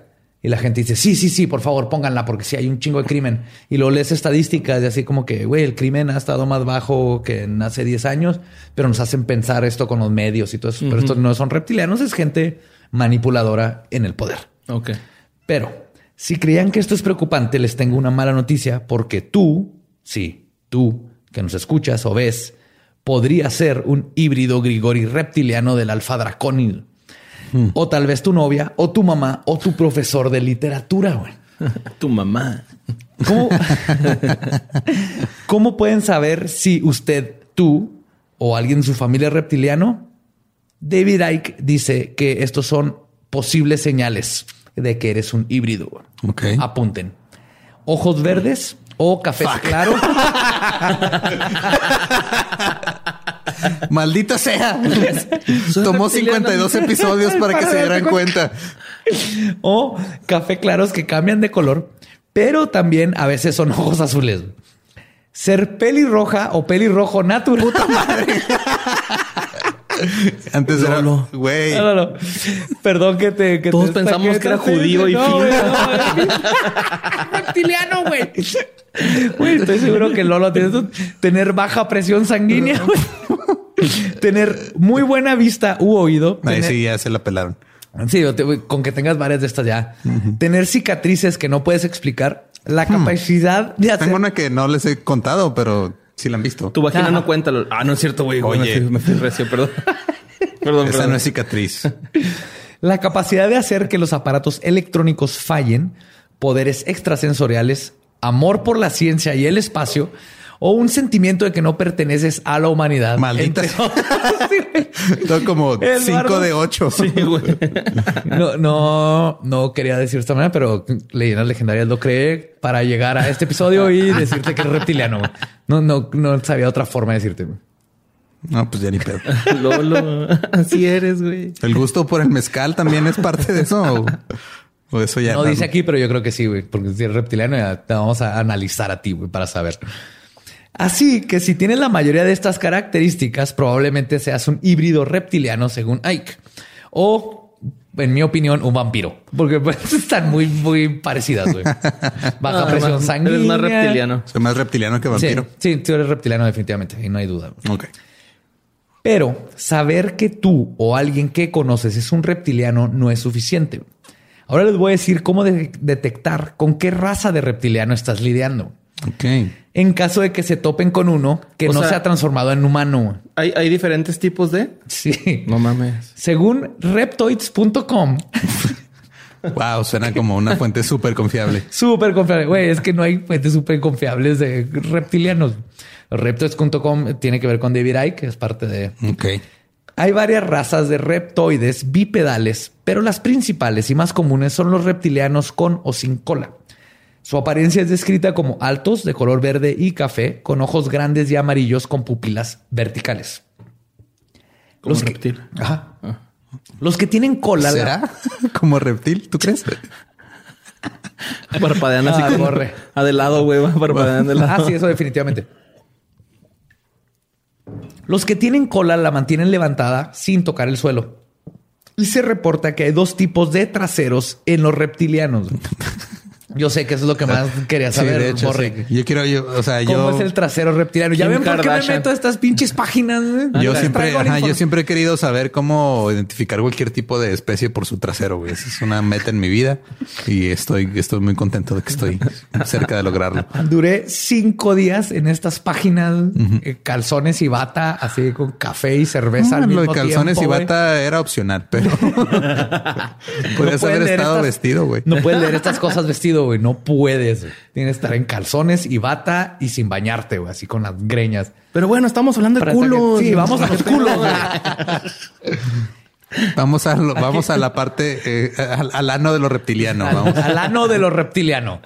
Y cito, sus partes posteriores son como las de un humano, con una hendidura vertical que protege al orificio excretor, o están formadas por un área muscular redondeada que se extiende desde la base de la columna hasta la región superior del muslo. Nicki Minaj, güey. My anaconda don't. Y a huevo. Ahí está la señal. Bueno, pues de eso yo sé que ahora lo que se está preguntando es sobre sus genitales. Ah, Porque claro, también les siempre, traigo información sí. de sus genitales. Borre, yo sé que Sí, sí, sí, he pensado, güey, ¿Cómo, cómo te imaginas sus genitales?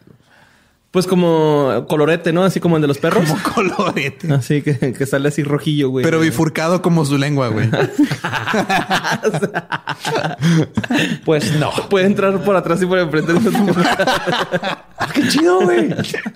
sí, No, güey. un- Tristemente esa no es la realidad. güey. Y cito. Sus genitales están ocultos dentro de una hendidura vertical ubicada en la base del torso o cloaca. En el caso de las mujeres que afirman haber tenido encuentros sexuales con reptoides, una experiencia que puede, que parece ser más psicológica que física, los reptoides masculinos son descritos como teniendo un pene que carece de un saco de escroto suave. O sea, no tienen huevos. Básicamente. Tienen huevos, pero no tienen escroto suavecito. Ah, ok. Están Está los como el de los testículos gatos. ahí.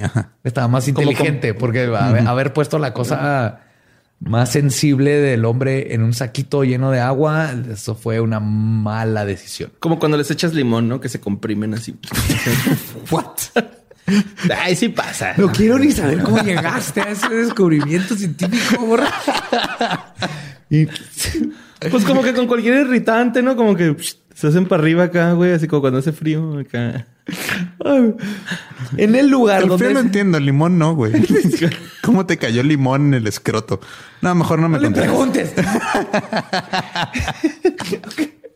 en el lugar donde se encuentra el saco del escroto en un humano, en el macho reptiliano, aparentemente tienen un bulto firme y muscular que va desde la base del pene hasta la parte inferior del torso. Pues tienen así como Un pitote. Ay, no es cierto. No, como una bolita, pero de- Pero Como muscular, muscular. ajá. Están adentro del cuerpo los huevos. Ajá. Ajá, como Cell de Dragon Ah, Ball Z. ándale, ¿Te acuerdas que como así Aquí en la boca. El pito en la boca, Cell, ¿no? Pues, otro tipo de reptilianos son los Draco, descritos de entre 2 a 3 metros de altura y son el élite real de la jerarquía reptiliana. Su apariencia es parecida a los otros reptoides, pero tienen alas y cuernos en la frente. Son bastante amenazantes y tiránicos y muestran poca misericordia hacia una entidad de su propia raza que creen que han desafiado sus órdenes o responsabilidades para administrar sus recursos terrenales. Los dracos que están basados en la Tierra parecen estar al mando sobre las entidades biológicas conocidos como los pequeños grises. What? según, según Ike, los grises son como bitches de los reptilianos. me enfoco en nuestro mini gris que tenemos aquí. ¿Dónde está? Ahí. Ahí está. Yeah. Los reptilianos han desarrollado altas habilidades psiónicas que utilizan para controlar mentalmente otras entidades y no tienen un cuerpo emocional o un cuerpo en el o un cuerpo con alma. Por arriba de los Draco, en la jerarquía de los reptilianos, Super Saiyajin Draco Prime. Este es- no son Super Saiyajin, pero son los Draco Prime. que son iguales a los Draco. Son- pero llegan en dos días a tu casa. Son con los Draco, pero en blanco. ok. Finalmente, también se han descrito híbridos de alien gris y reptilianos, que son iguales a los alien grises, pero con escamas. O iguales que los grises, pero sin escamas, pero con ojos amarillos. What? Verdecitos, pero con ojos amarillos y ahí con escamas y sin escamas. Ya que conocemos los reptilianos que están en la Tierra y cómo son físicamente, y más importante, cómo son sus nalgas. Es, lo, es lo que importa, güey. Siempre. importa. Siempre. Ahora necesito que se pongan sus gorros de papel aluminio, güey. Porque me voy a ir full pati Navidad, güey. Para platicarles lo que está sucediendo el día de hoy. A ver. A ver, pásame el mezcalito, mezcal. no lo Échese un prepararme shot para... de mezcal para esto, Ahí, güey. ahí te va un. Que de hecho, gracias a los de altares de mi tierra que nos mandaron mezcal Oye, sí, para sobrellevar. muchas gracias. para sobrellevar este episodio. Que fueron los culpables de que interrumpiéramos el programa, ¿eh? Porque no fui yo, fueron ellos. Ok, ahí les va. Full ¿Quieres Party más? Navidad. Los que nos están, por favor, los que nos están viendo en sus casas, ahorita es cuando se tienen que poner su gorrito de papel aluminio. Ok. Y cito. Durante el cataclismo atlántico y lo que se conoce como la rebelión luciferiana hace unos 26 mil a 30 mil años, es cuando las puertas estelares planetarias, las rejillas planetarias o ley lines, se controlaron por las razas de control de la NAA o la Agenda Alienígena Negativa, como los reptilianos, los Anunnaki, los reptilianos de Alpha Draconis y el grupo draconiano de Orión. Y es cuando la red conocida como el Golden Eagle Grid, que es la red planetaria multidimensional que se forma en la conciencia colectiva de las entidades vivientes que componen los campos de tierra y que es literalmente la conciencia colectiva proyectada que contiene los registros de la línea de sangre espiritual de las líneas genéticas de los serafines angelicales, y esto incluye todas las historias de la familia del arcángel Miguel dentro y fuera del planeta, pues esta red cayó durante este tiempo bajo el control de estos seres quienes utilizaron los últimos 26 mil años el Golden Eagle Grid principalmente como una estación de transmisión de control mental para enviar información falsa o información manipulada a la población humana en masa, de tal manera de que será posible activar el protocolo de la dominación patriarcal llamada False King Theory y a través del colectivo de la matriz Arcángel Miguel usando una inteligencia artificial que inyectó el software Armageddon, la inversión metatrónica y el programa de víctima victimizador. Pero las razas fundadoras, protectoras, ya están trabajando en contrarrestar todo esto, activando el protocolo del escudo de Salomón. Y eso es donde estamos ahorita, jóvenes. Ok. No tengo, eh, ¿Me entendieron? Espero que me hayan entendido. En eso anda Pati Navidad. Puedes, este, puedes decir otra vez lo del el protocolo False King. Ahí me Oye, como ahí fue donde me empezó a, a- a parecer ya ridículo, güey. estás pensando. O sea, ya, o sea, antes de eso todo iba bien, güey. Pero cuando llegamos a ese protocolo, como que algo no me cuadra, güey. Es algo. Golden Eagle Grid, güey. Sí, sí. False King Theory son estos programas manipuladores que están poniendo nuestros reptilianos. Pues sí, así es como se escucha Pati Navidad y eso es lo que nos está diciendo David Icke. Eso es lo que creen ahorita de estas cosas. Que es fake. Sí, son. O sea, es, es- Mira, quién sabe. bueno, no podemos. No, Mira, eh, yo como reptiliano no puedo negar ni afirmar nada de lo que se diga aquí. Es que con, con Pati No, sí no se levanta lentamente y se va. Es que Nos aguanta, vemos el güey. otro miércoles. Es que, güey, si lo Ya dice, descubrió, güey, cambio. si lo dice Joe, le creo, güey. Si lo dice Pati Navidad, es el punchline Pati Navidad, güey. Es como que, ah, ok, güey. No, no, lo que dije ahorita no, no, No, güey, nada No, está- Sí, eso es pura palabrería, ¿no? Acá, Sí, güey. sí, sí, son, son puras pendejadas que, que están basadas en cosas reales que están pasando en el mundo, pero le, le, le, le ponen arriba estas Sí, le ponen, o sea, le, le ponen una capa encima de pendejadas. conspiraciones y potro- protocolos. Sí, güey, de pues el betún, o sea, para, ajá, para decir, ah, mira, es que sí está, todo está de la verga, pero no es culpa de los humanos. güey. Te voy a de endulzar los- la vida. Ajá. Sí, mo. Es culpa de mi gente, perdón, de los reptilianos. Ay, Ahorita que nos vayamos a voltear la cámara y se con los ojos amarillos. A. Parpadeando del, del lado. Y es ahí donde, según David Icke, nos encontramos el día de hoy en cuestión de nuestros jefes supremos reptilianos. Ok. Pero entonces, ¿hay o no hay reptilianos y arcontes? En mi opinión sobre los arcontes va a la par de lo que menciona Grant Morrison. Que Grant Morrison es de los mejores escritores de cómics que existe. Un gran músico también. ¿no? Ah, no te creas. Pensando en Freddie Morrison. Ese es otro güey. Ahora, The, The Invisibles, tienen que leer The Invisibles, eh, Doom Patrol, Happy, es el que escribió Happy, la serie que Happy ahorita. está pasada de lanza, ¿no? O sea, Chequen en Netflix, bien. La neta, sí, yo sí pienso que hay algo así, güey, en la vida, güey. Sonny Sunshine es el claro ejemplo así de la Claro. feria o el poder de las masas, güey, que todos te, te están viendo, puedes hacer algo. Sí, es, lo que, quieras, es es lo que que sí. les decía ahorita en el, en el corte para ir a mear. Este, que o sea, el- yo, yo en lo personal siempre he pensado que el, que el dinero sea sinónimo de poder es una falla inherente en el sistema, güey. O sea, no por tener dinero tienes que tener poder sobre los demás. Claro, ante- Y si hay un chingo de gente que nada más usa su dinero como poder sobre los demás para hacer lo que se le pega la chingada gana y tratar de manipular el destino de la gente que tiene menos que ellos.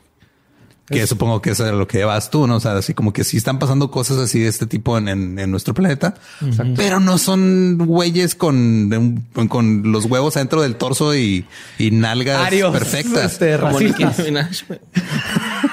Mickey, no es Mickey Minaj, Mickey Minaj. Nicki no nos tiene donde estamos. Es Nicki Minaj. Nicki Minaj suena como Nicki Mickey, Mickey Mouse, con nalgas enormes. Nicki Minaj, ¿cómo? Nicki. Nicki Minaj. Nicki Minaj. No, esa rola. Güey, sale en la tusa, güey. ¿Qué te Oh pasa? my God. Look at her. No he escuchado la tusa hasta ahorita. No, no sé cómo lo he logrado. Sé que existe, pero no lo he escuchado. No sé qué está pasando. No con te la tusa. preocupes, esa canción ha sufrido lo suficiente por sí sola. Pero es muy buena. La tusa. Hay Sí me pone a perrear. Hay que matar la tusa, güey. Sí. Sí. no, no, no pasa nada. Entonces les comentaba que yo me considero que estoy de acuerdo con lo, dice Grant- con lo que dice Grant Morrison cuando habla de que, y cito, la narrativa gnóstica sigue siendo valiosa y relevante porque se refiere a lo que podemos llamar The Matrix, la matriz. La idea de que vivimos en una simulación de la realidad que nos envuelve y nos involucra, mientras nos cega y nos oculta la verdadera realidad de nuestra existencia. Los gnósticos fueron los primeros en construir cosmologías enteras en torno a la idea de que el universo es alguna manera falsa o falsificada del esfuerzo a medias y roto de un demiurgo celoso y engañoso. Entonces yo considero, no me fui mucho más con Grant, pero opino que estas cosas tienen sentido metafórica y alegóricamente. Es que la, o sea, todo el mensaje de lo, del inicio es, güey, antes tenemos armonía con la naturaleza, entre nosotros, con las demás especies. Podemos hacer. Éramos hippies acá, ¿no? ten- ajá, te- era- éramos más plenos como seres humanos, pero luego pasó el tiempo, llegaron los, re- los reptilianos, chingaron todo, luego inventamos los podcasts y Ay, no. Yo creo que los podcasts alegran la vida a mucha gente. La neta, Totalmente sí. de acuerdo. Pero sí, el, o sea, el, el- eh, y es que siento que, bu- bueno, mi visión personal siempre ha sido de, ok, toma estas historias y aunque las tomes o no literalmente, Aplícalas a tu vida. aplica el mensaje, güey. El mensaje al final era, Exacto. no seas culero con, No seas con culero con los las demás. personas, ni con la, cuenta de las con cosas que te el- la tierra, ni con nada. ¿no? Y de hecho, para mí, los gnósticos hablaban de estas ideas en términos de sus tiempos. Ahora podemos hablar en términos de máquinas y simulaciones de computadora para llegar a estas metáforas. Sí, por eso Elon Musk dice Ajá. que somos una simulación. Sí, y, y hay varios científicos que están diciendo que podemos ser una simulación totalmente. Pero el concepto es el mismo. Hay un- para mí hay un sinfín de frecuencias, dimensiones y multiuniversos que la ciencia poco a poco ha estado descubriendo, explicando y comprobando. Quizás los arcontes son las ideas que reprimen dichas realidades Wow. pequeños murmullos que vienen del establecimiento, las religiones y las instituciones que excavan en nuestras cabezas y toman vida y se manifiestan en el mundo real. Pero Pues es vida exacto, güey. Es, como, es como en Space Jam, güey.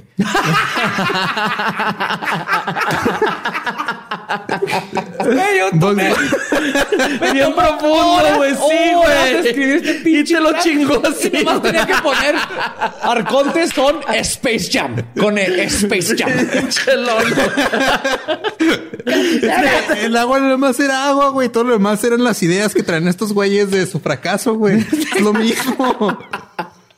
No, no era mágico, güey, lo que les dio al medio tiempo. Ah, yo estaba muy inspirado, güey. Te lo juro. así, ah, mañana voy a ser una nueva persona. Y- Era Space Jam. güey. Vaya todo no ponga Space Jam. No, sí creo que el, el arconte es este que se puede convertir en algo real, se convierte en algo real. Sí, claro, todo es mundo esta- Tenemos miedo de algo, el miedo se convierte en algo real. Pero ah, de la misma manera, a la hora de hacerlo real, los miedos de todos ya cuando está real lo, lo puedes madrear porque ya lo estás viendo. Es como los demonios, ¿no? Dale un demonio, hazlo físico y entonces lo puedes madrear. Se ¿no? va, ajá. Cuando son, cuando son más murmullos es cuando está jode y jode y jode. Entonces creo que los gnósticos tienen esta idea bien cabrona de todas las instituciones y todos estos pensamientos que nos están metiendo poco a poco a la cabeza y que no nos dejan ser quienes queremos ser, quienes debemos de ser, porque nos estamos limitando por cosas impuestas. Bien pendejas, güey. Bien pendejas, güey, yo soy así, güey, neta, güey, no mames. Aquí es donde feo. Alistair Crowley tenía razón, es que tu voluntad sea toda la ley, ¿no? O sea, el- y el amor es la ley.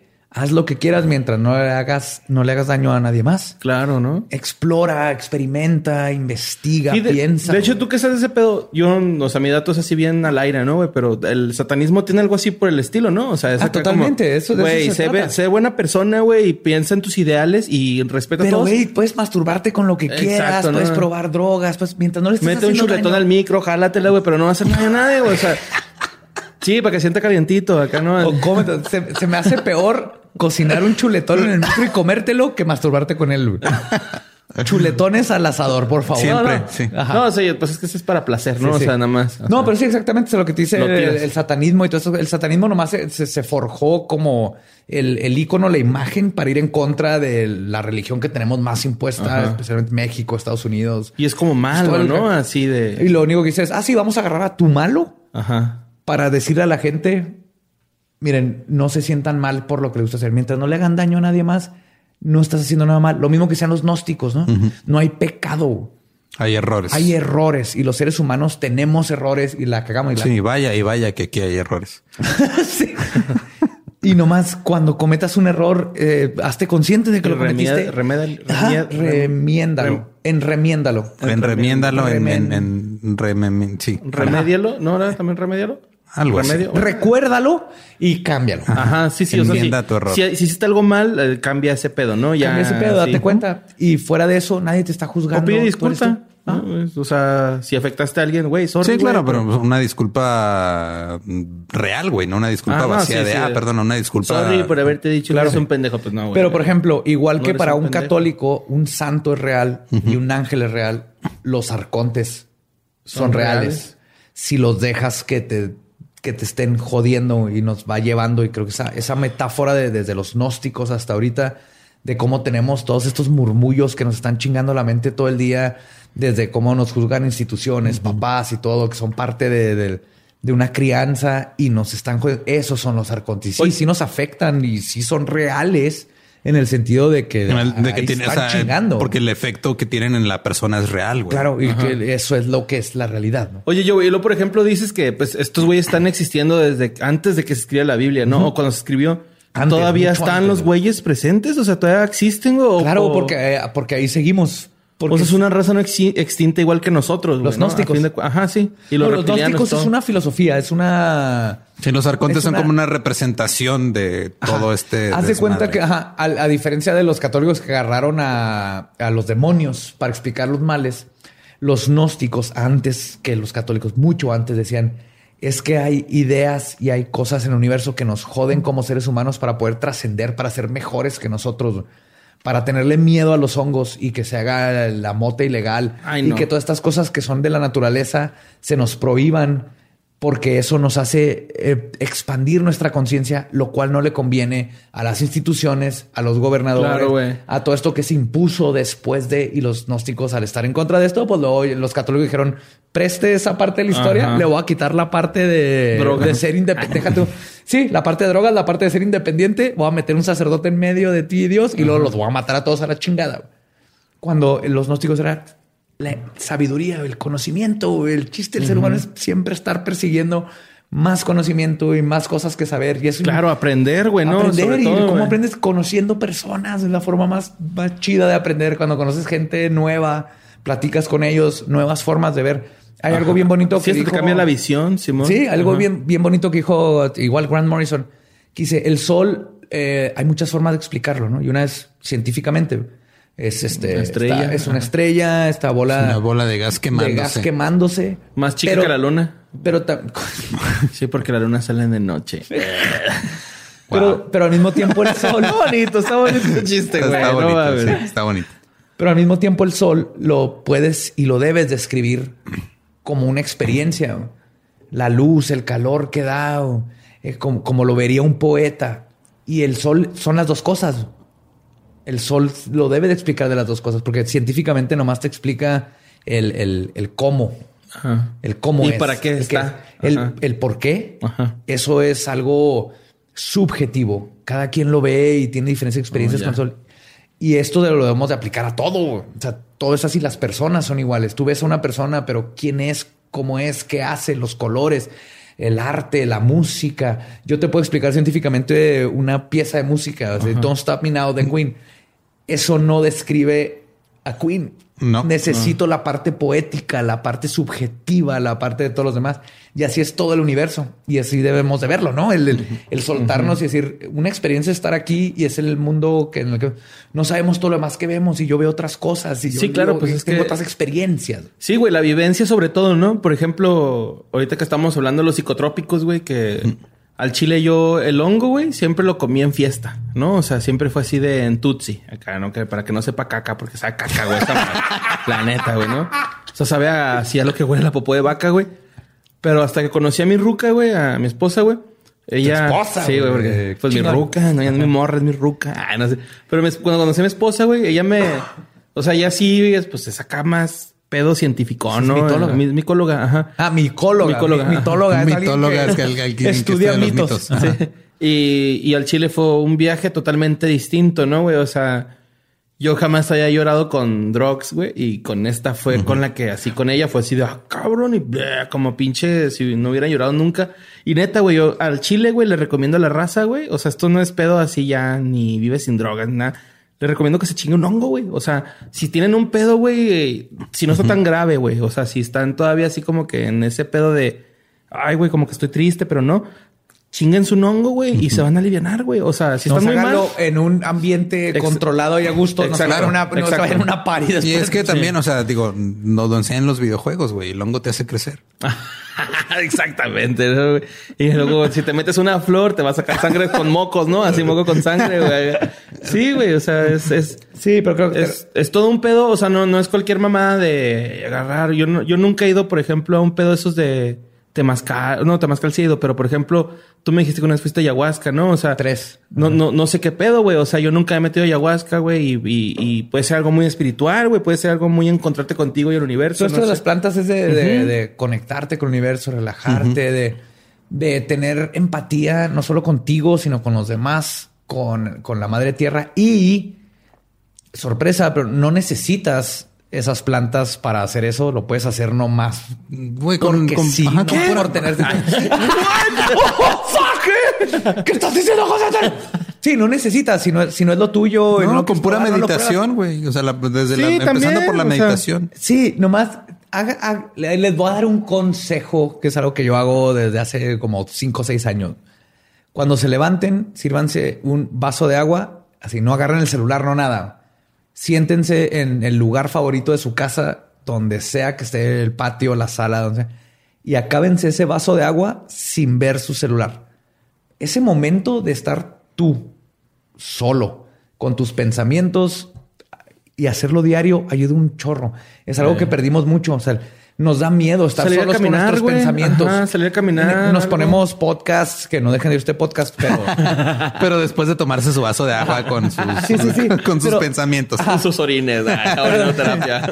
aparte en ese unos 15 minutos diarios nada más. Antes era más fácil que no había nada y tenías que pensar. Tenías Sí, que estar sentado en tu cuarto y viendo las paredes y te empiezas a imaginar Yo cosas. lo que hago mucho, yo, yo hablo mucho conmigo mismo, güey. O Ah, sea, yo, sí, yo hablo Sí. solo un chingo, güey. Cuando manejo, voy balando solo todo el pinche tiempo. güey. Yo Igual. escribo mis rutinas, güey. Manejando, no es pedo. Ajá. Sí, sí, yo tengo, yo tengo dos. eh, Uno es Joseph. Y ya le digo, eh, y tengo conversaciones entre Joseph y yo.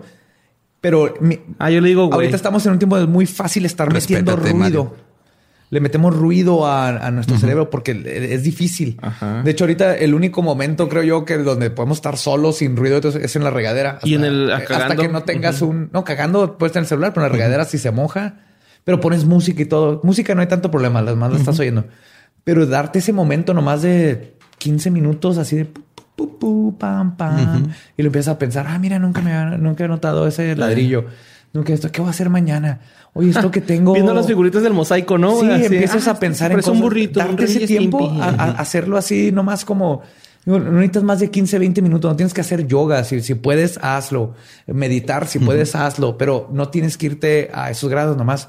Date esos 10, 15 minutos en la mañana sin, sin electrónicos, sin ruido, sin nada. A lavarte, ¿no? Tú contra ti mismo. Ajá.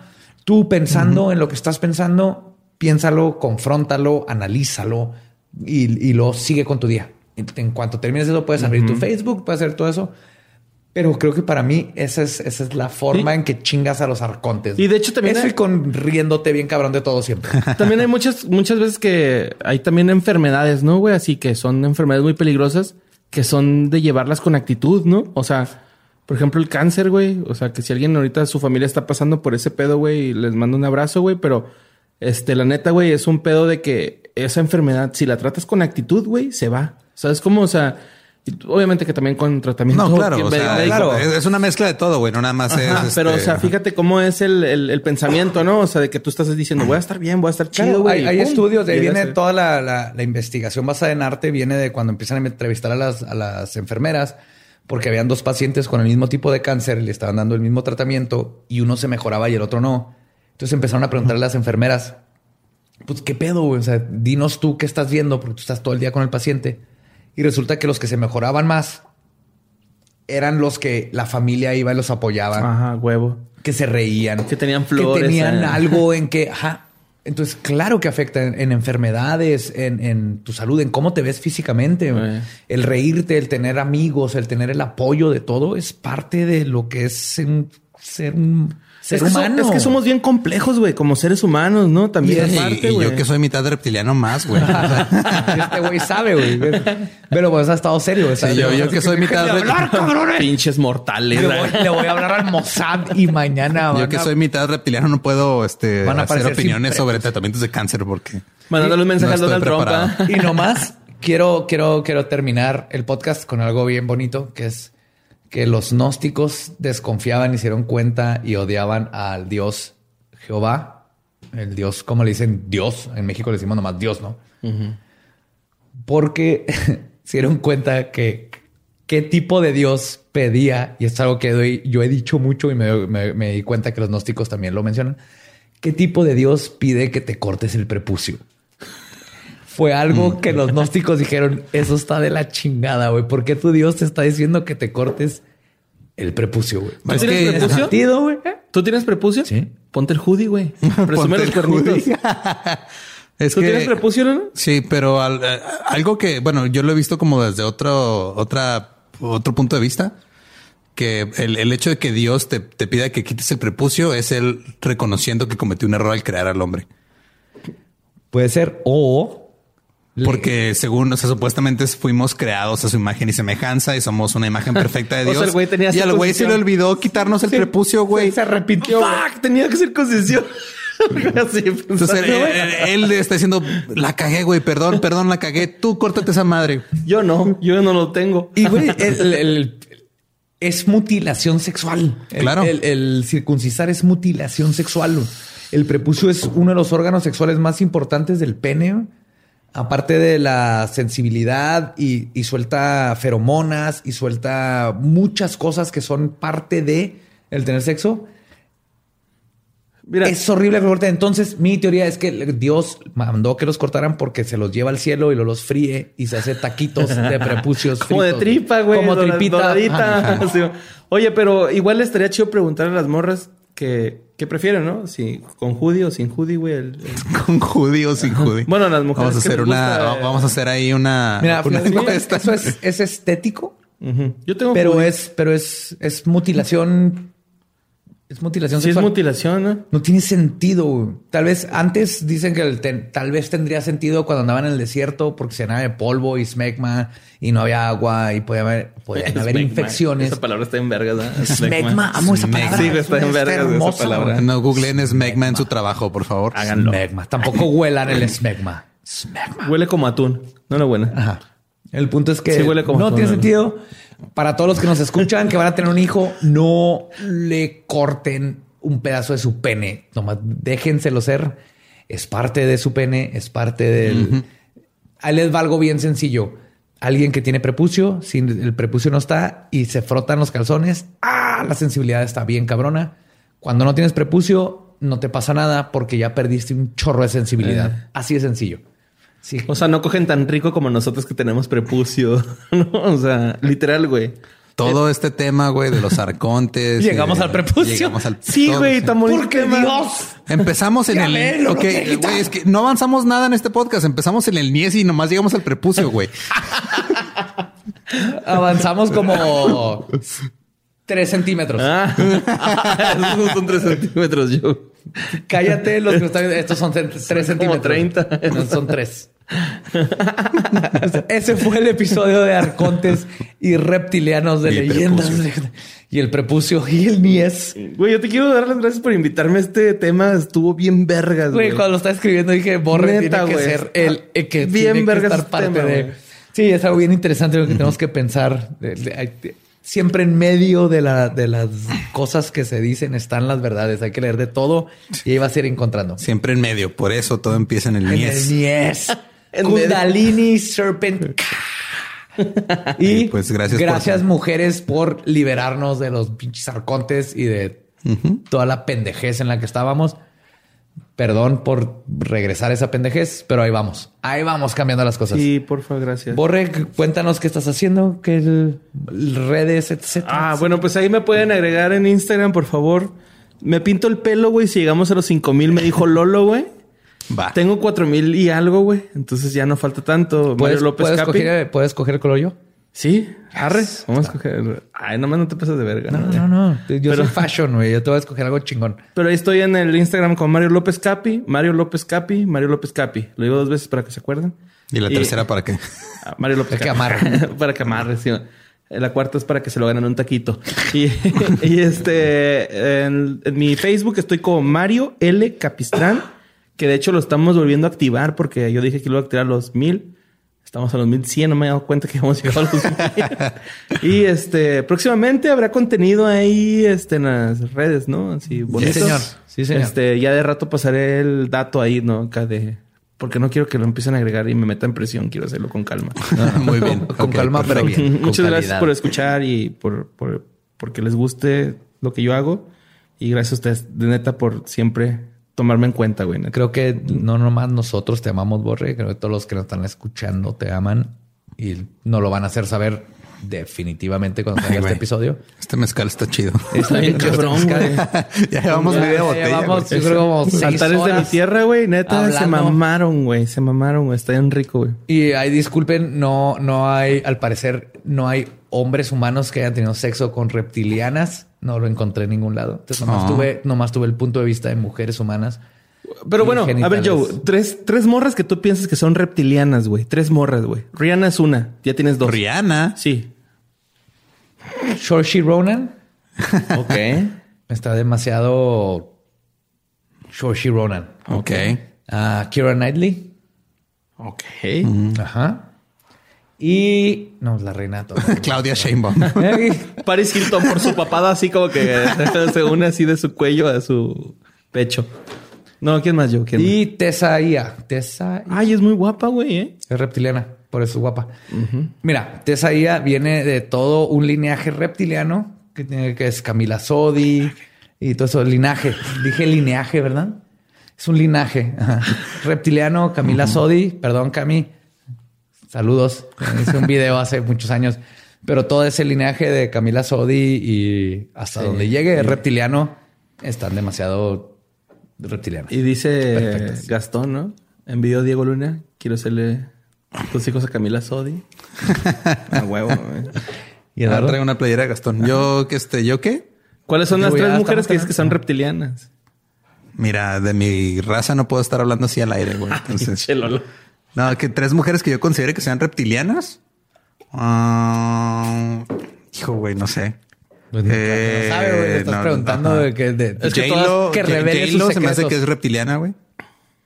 Este, ¿quién más? Eh, Tilda Swinton, güey. no, Tilda Swinton no es reptiliana. Tilda Swinton es un pinche. Ella es ángel.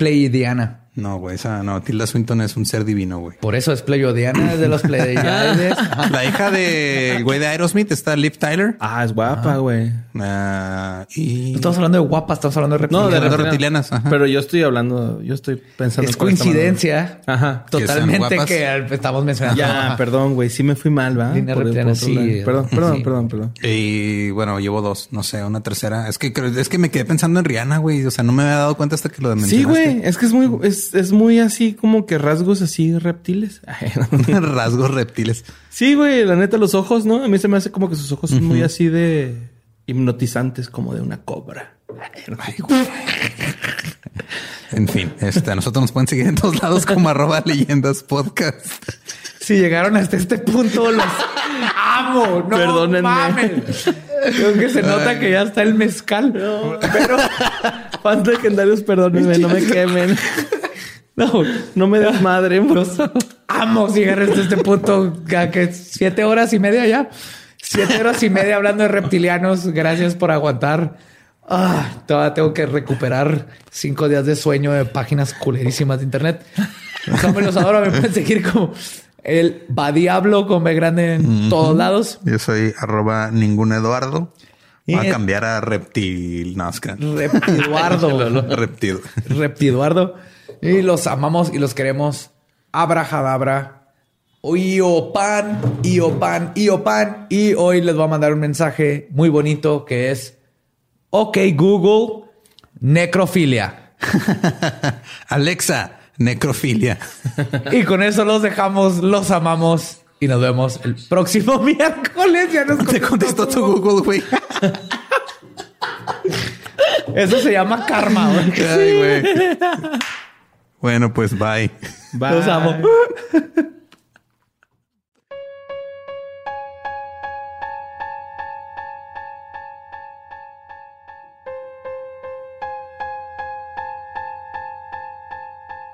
Y espero que sigan con sus gorritos de aluminio puestos. Ese fue el episodio de Arcontes y Reptilianos. Ya hacía falta meternos en estos temas. Arcontes, reptilianos y mezcal. Mucho, mucho mezcal. Disculpen. Y- Tal vez demasiado mezcal. pero creo que estuvo muy divertido. Borre es, es buenísimo en estos temas. Me encanta. Sé que no durmió. Creo, creo que no ha dormido desde que grabamos ese episodio. Eh, Creo que cuando no duermes por otras razones, pero bueno, cada quien. Eh, y hablando de, ahora sí, de las cosas que nos comparten cada semana, hubo una que me llamó la atención bastante, eh, que pasó en Tijuana. Eh, hubo un asesinato de una, una joven que se llamaba Marbella Valdés y detuvieron a su asesino. Eh, fue al funeral de su víctima. O sea, llegó al funeral de su víctima, la vio en la así, féretro abierto, estaba, se despidió de ella, traía una playera que decía ni una más. O sea, güey, así completamente descarado, completamente valiéndole madre la vida. Se me hizo muy cabrón. Más, y sobre todo porque creo que no es la.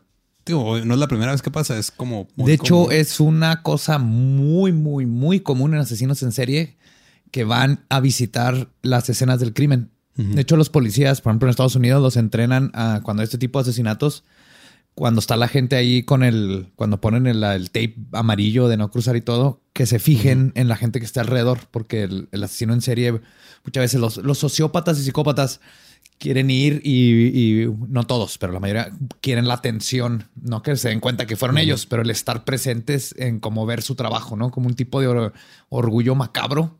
Sí, Así como ver cuando destapan tu, la estatua que hiciste como escultor, ¿no? Entonces, eh, si hay un entrenamiento, un entrenamiento muy cabrón con los policías de estar pendientes de estas cosas. A mí sí se me hizo bien perturbador eso. Y luego, o sea, porque están las fotos, están- estuvieron circulando las fotos en redes, que fue lo que compartieron ahí en el grupo.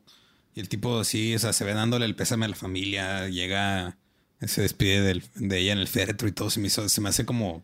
No, se- es, es enfermo. Ese es, es una persona, está buscando esa... ¿Y cómo lo agarraron? Este, según lo que dice aquí, él. Porque qué bueno que lo agarraron, porque una persona a ese nivel de psicopatía, lo más probable es que lo iba a volver a hacer.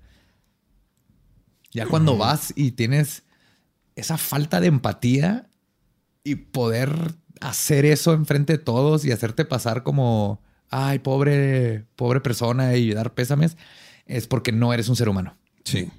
No me acuerdo, no, en, en esta no, en esta nota no viene cómo lo agarraron, pero digo, ya. ya Sí, pero esa- ese es. uh, uh, uh. Creo que se salvaron del otro caso el haberlo agarrado porque una persona así y más, ya ahí le iba a gustar lo que hizo y la atención y lo iba a volver a hacer. Es, es, es algo que se ha visto muchísimas veces. O sea, no soy criminólogo, pero los que nos ven y son criminólogos, eso es pues parte de, de muchos casos documentados. Sí, yo, yo me acordé y luego me puse a buscar porque me llamó la atención. Digo, sé que he visto más casos así. Este, me encontré con unos que, uno que fue, era ya un caso ya, este, lo que le dicen los gringos, el cold case, esos que ya están como. Casos fríos. Ajá. Ajá. No sé cuál sea la traducción al español de eso. Creo que no son- existe porque en, en- en español se llama el 99% de los casos. Sí, que son básicamente casos que se quedan ahí, que no están resueltos. Sí, que falta agarrar al tipo. Hay casos que tienen, por ejemplo, eh, Black Dahlia. La Dahlia negra es un cold case porque nunca se agarró el, al asesino. Entonces hubo en, en el condado de, bueno, en Bushwick se llama, en el 2005, este, uh, hubo un asesinato y apenas ahorita el, el año pasado este, dieron con el tipo, con el culpable. Y resulta que el culpable fue, no solamente fue al funeral de, de su víctima, sino que firmó el, el registro de visitas. Y le puso en el, o sea, con en la firma decía, este, you know I love you. Sabes que te amo. Ajá. Eso decía en el... Como una forma de Sí. introducirse al, al momento. Sí, de- de- en ese caso, cuando la policía llegó, le dijo, oye, este, esta parece tu firma. Él dijo primero que no, y luego ya después dijo, no, sí. Dijo, no, pues sí se parece a mi letra, pero no es. Y luego ya aceptó que sí había sido de él. Y luego hay otro que ese sí todavía se me hace más cabrón porque este es- involucra a toda una familia. Esto fue en Inglaterra. En, en 1985 hay un, hay un caso que se llama The White House, White House Farm Murders. Los asesinatos de la granja de la Casa Blanca, que fueron en Essex. Y ahí Jeremy Bamber, él mató a sus papás, a su hermana y a los este, sus sobrinos, que eran dos niños de seis años, dos gemelos. Ajá. Y ah, de hecho, incluso creo que están haciendo una miniserie ahorita en, en Inglaterra, no me acuerdo en qué canal, pero fue un caso muy mediático y él hasta salía en, en los medios y salió en el funeral y todo así, él Haciéndose la llorando, víctima haciéndose la víctima y, todo, y luego ya después se descubrió que no, que, que el güey hasta, este, o sea, como que lo hizo de tal forma de que pareciera que había sido su hermana, porque su hermana tenía esquizofrenia. Y, y modificó la escena del crimen para que pareciera que había sido como un este un, Un ataque esquizofrénico ajá, un suicidio azar, ¿no? homicidio así de que los Ajá. mató y los suicidó pero pues, el güey se, es, es uno de los hay una cosa en en Inglaterra o en el Reino Unido que es como la sentencia la cadena perpetua que le llaman allá el whole life sentence o sea, Ajá. la Que ca- toda tu vida. sentencia de vida entera y es este tiene dice que de, ah, es uno de los 70 ahorita en, en Inglaterra que tiene esa sentencia pero sigue diciendo que es inocente A pesar de que ya le comprobaron todo. Sí. Pero sí se me hace, o sea, sí se me hace como muy perturbador eso que un asesino vaya al funeral de su víctima, como que. Sí, y es algo, por Está- ejemplo, el, este, cuando el FBI entrevistó a Kemper, a Ed Kemper, Ajá. le, una de las cosas que dijo cuando estaban buscando de asesinos y todo, les dijo, revisen las, le- las escenas de crimen porque tendemos a regresar. Él era uno de los que regresan a revivir. Entre los periodos de que no pueden matar, ya sea porque no se ha dado la situación o no han tenido oportunidad por el tiempo o lo que sea, la forma de saciar esta necesidad es van y reviven el momento en el, en el área donde lo, lo hicieron. Y han agarrado varios asesinos en serie, así de fácil nomás con esperarlos en la escena del crimen. Estos son todavía un grado más arriba y llegar directo al funeral, ¿no? Entonces, Pues sí.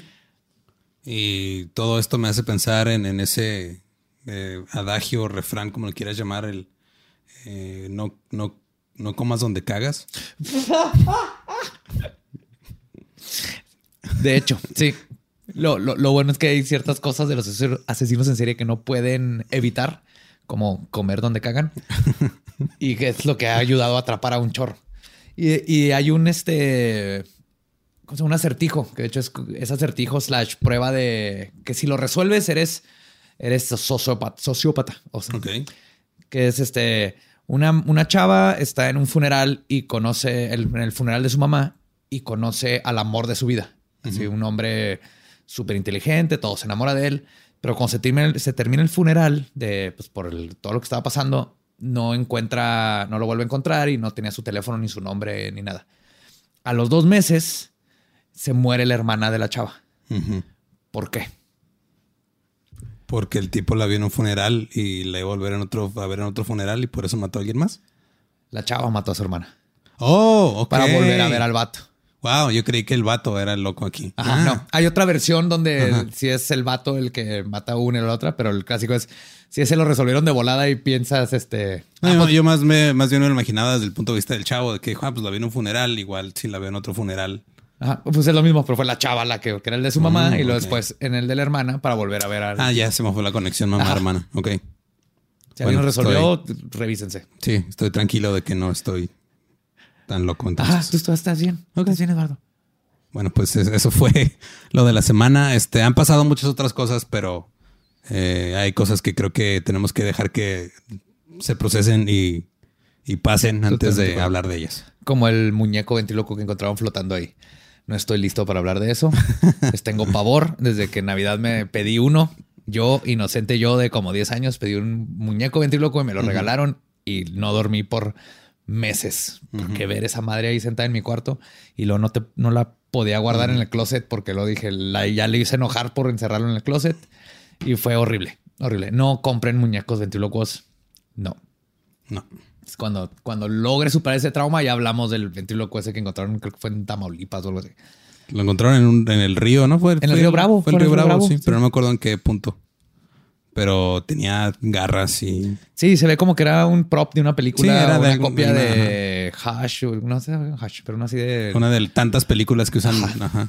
Este. Pero el punto es que no me voy a meter con muñecos ventrílocos. Todavía no sé, no me acuerdo dónde quedó el mío. Puede andar por aquí. Por eso todavía es un, es un tema muy cercano a mí todavía. Ok, muy bien. Entonces, este, nos escuchamos la semana que entra. Nos vemos la semana que entra. Eh, muchas gracias por escuchar. Muchas gracias por llevarnos a los premios de Spotify.